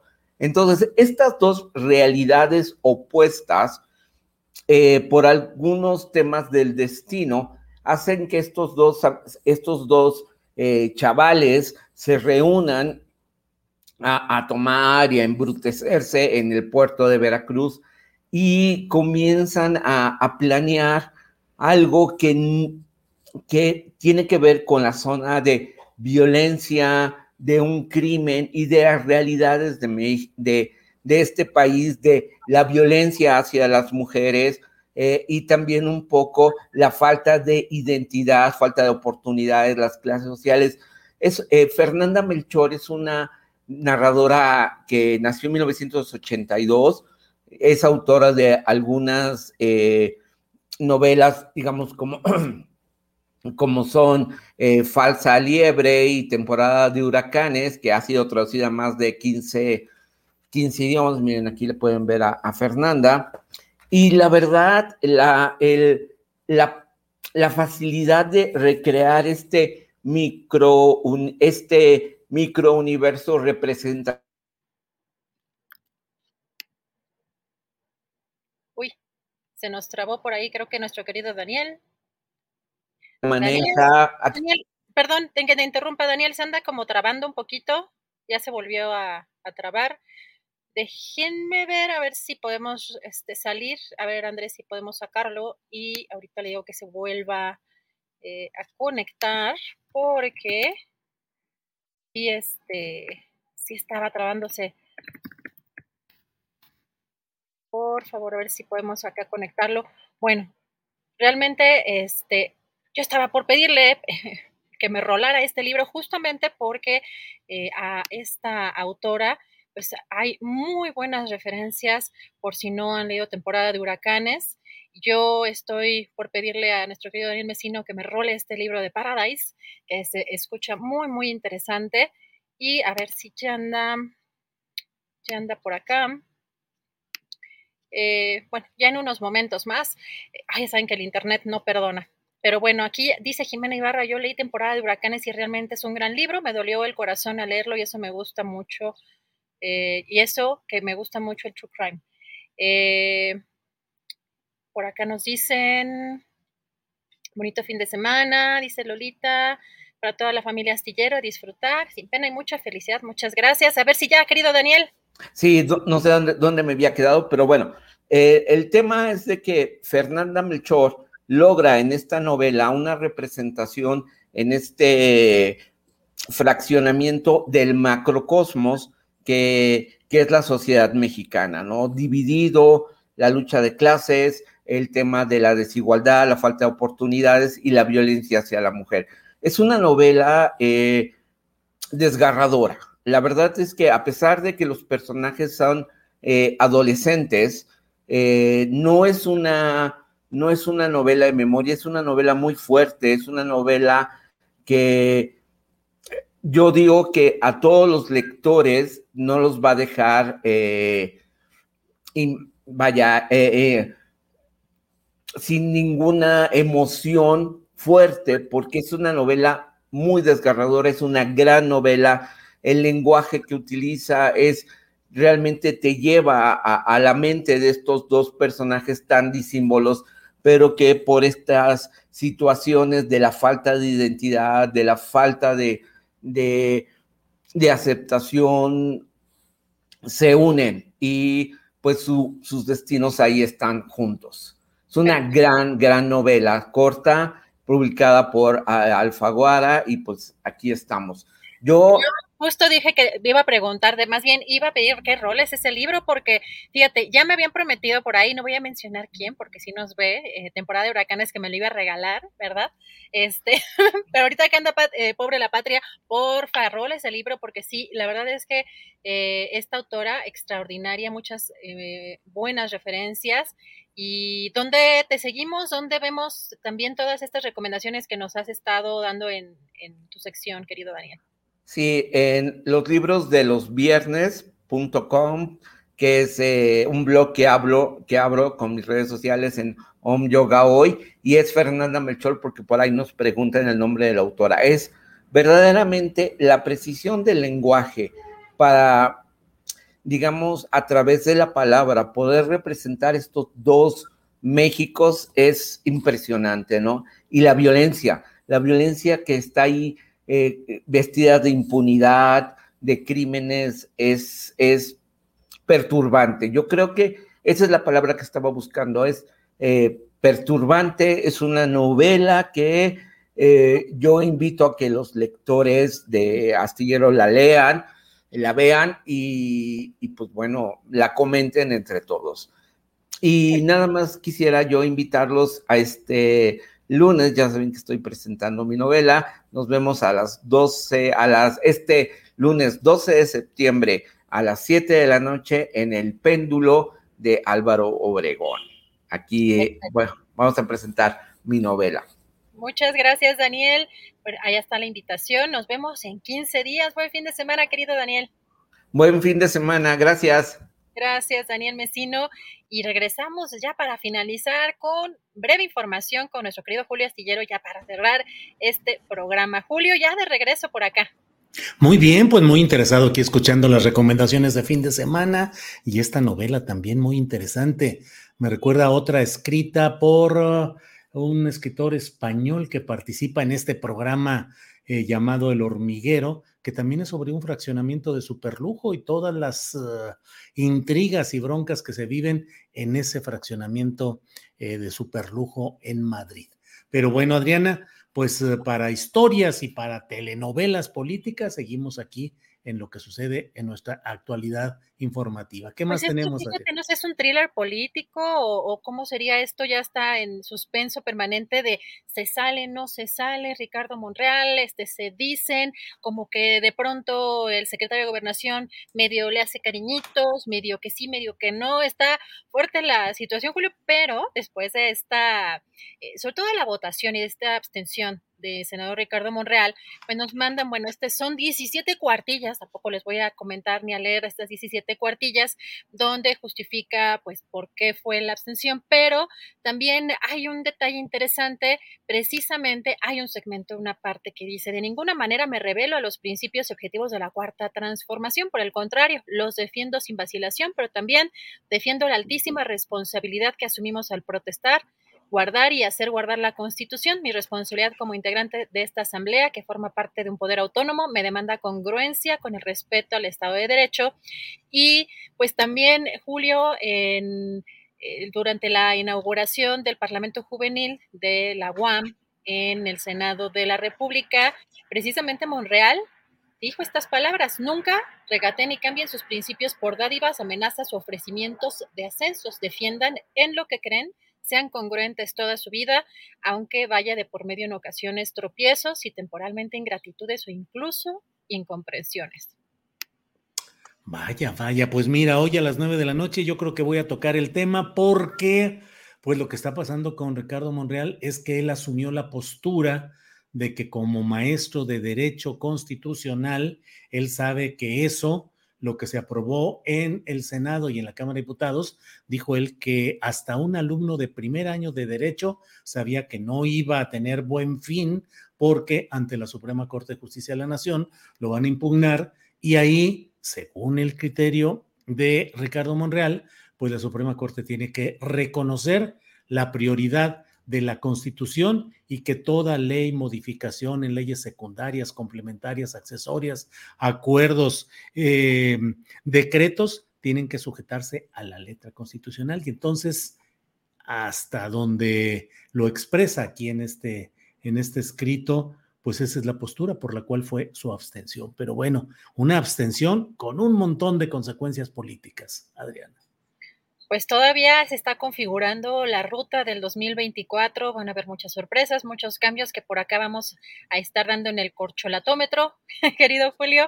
Y fíjate que otro tema interesante hoy en la conferencia mañanera, que sí es relevante por la dimensión de las palabras del presidente sobre lo que dijo. Hemos eh, batallado con el sistema de salud durante décadas, eh, los que hemos acudido en su momento al Instituto Mexicano del Seguro Social, Julio, no es de ahorita, no es de hace un mes, tiene décadas, eh, una situación muy compleja en el seguro social y después de o de que este gobierno enfrentara también un tema como la pandemia, pues cómo queda el sistema de salud. Hoy el presidente dijo que va a garantizar, Julio, garantizar, dijo, para, pro, para mediados del próximo año un sistema de salud universal y gratuito en todo México. Además, eh, también aseguró que no van a faltar eh, médicos, eh, ni enfermeras, ni especialistas y que va a seguir contratando médicos cubanos pese a que no haya algunos a los que no les guste. Si te parece, vamos a escuchar qué fue lo que dijo.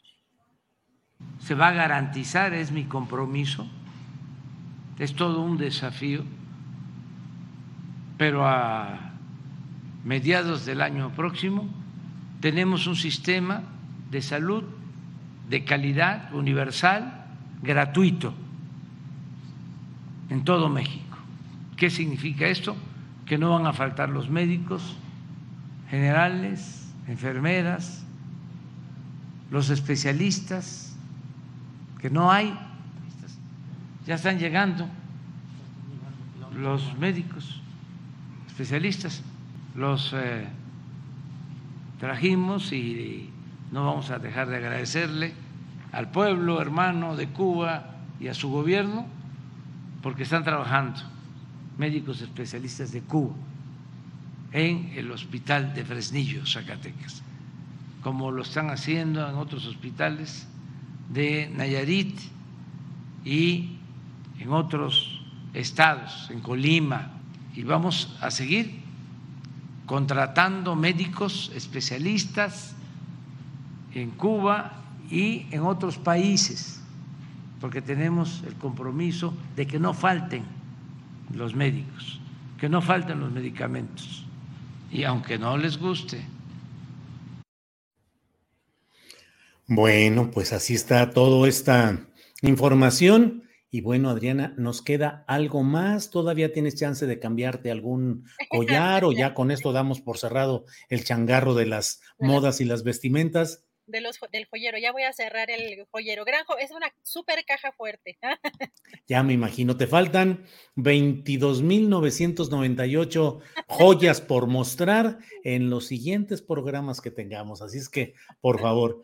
Adriana, pues hemos... Sí. Nada más hablando justamente de esto, fíjate que Joe Biden ya dijo que va a asistir al funeral precisamente de la reina eh, y hace algunos momentos también estuvimos viendo en entrevistas al embajador del Reino Unido en México que va a hablar con eh, la eh, Secretaría de Relaciones Exteriores, hablará con el canciller Marcelo Ebrard para ver si se va a mandar algún representante a este funeral. Pero bueno, sigue eh, la información también surgiendo en, en, torno a este tema.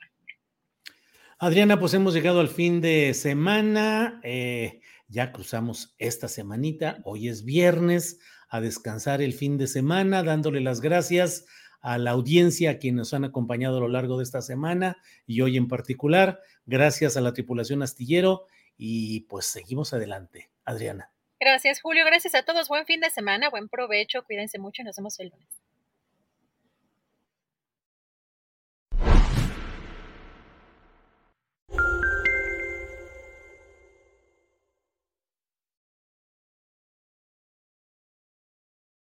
Para que te enteres del próximo noticiero, suscríbete y dale follow en Apple, Spotify, Amazon Music, Google o donde sea que escuches podcast.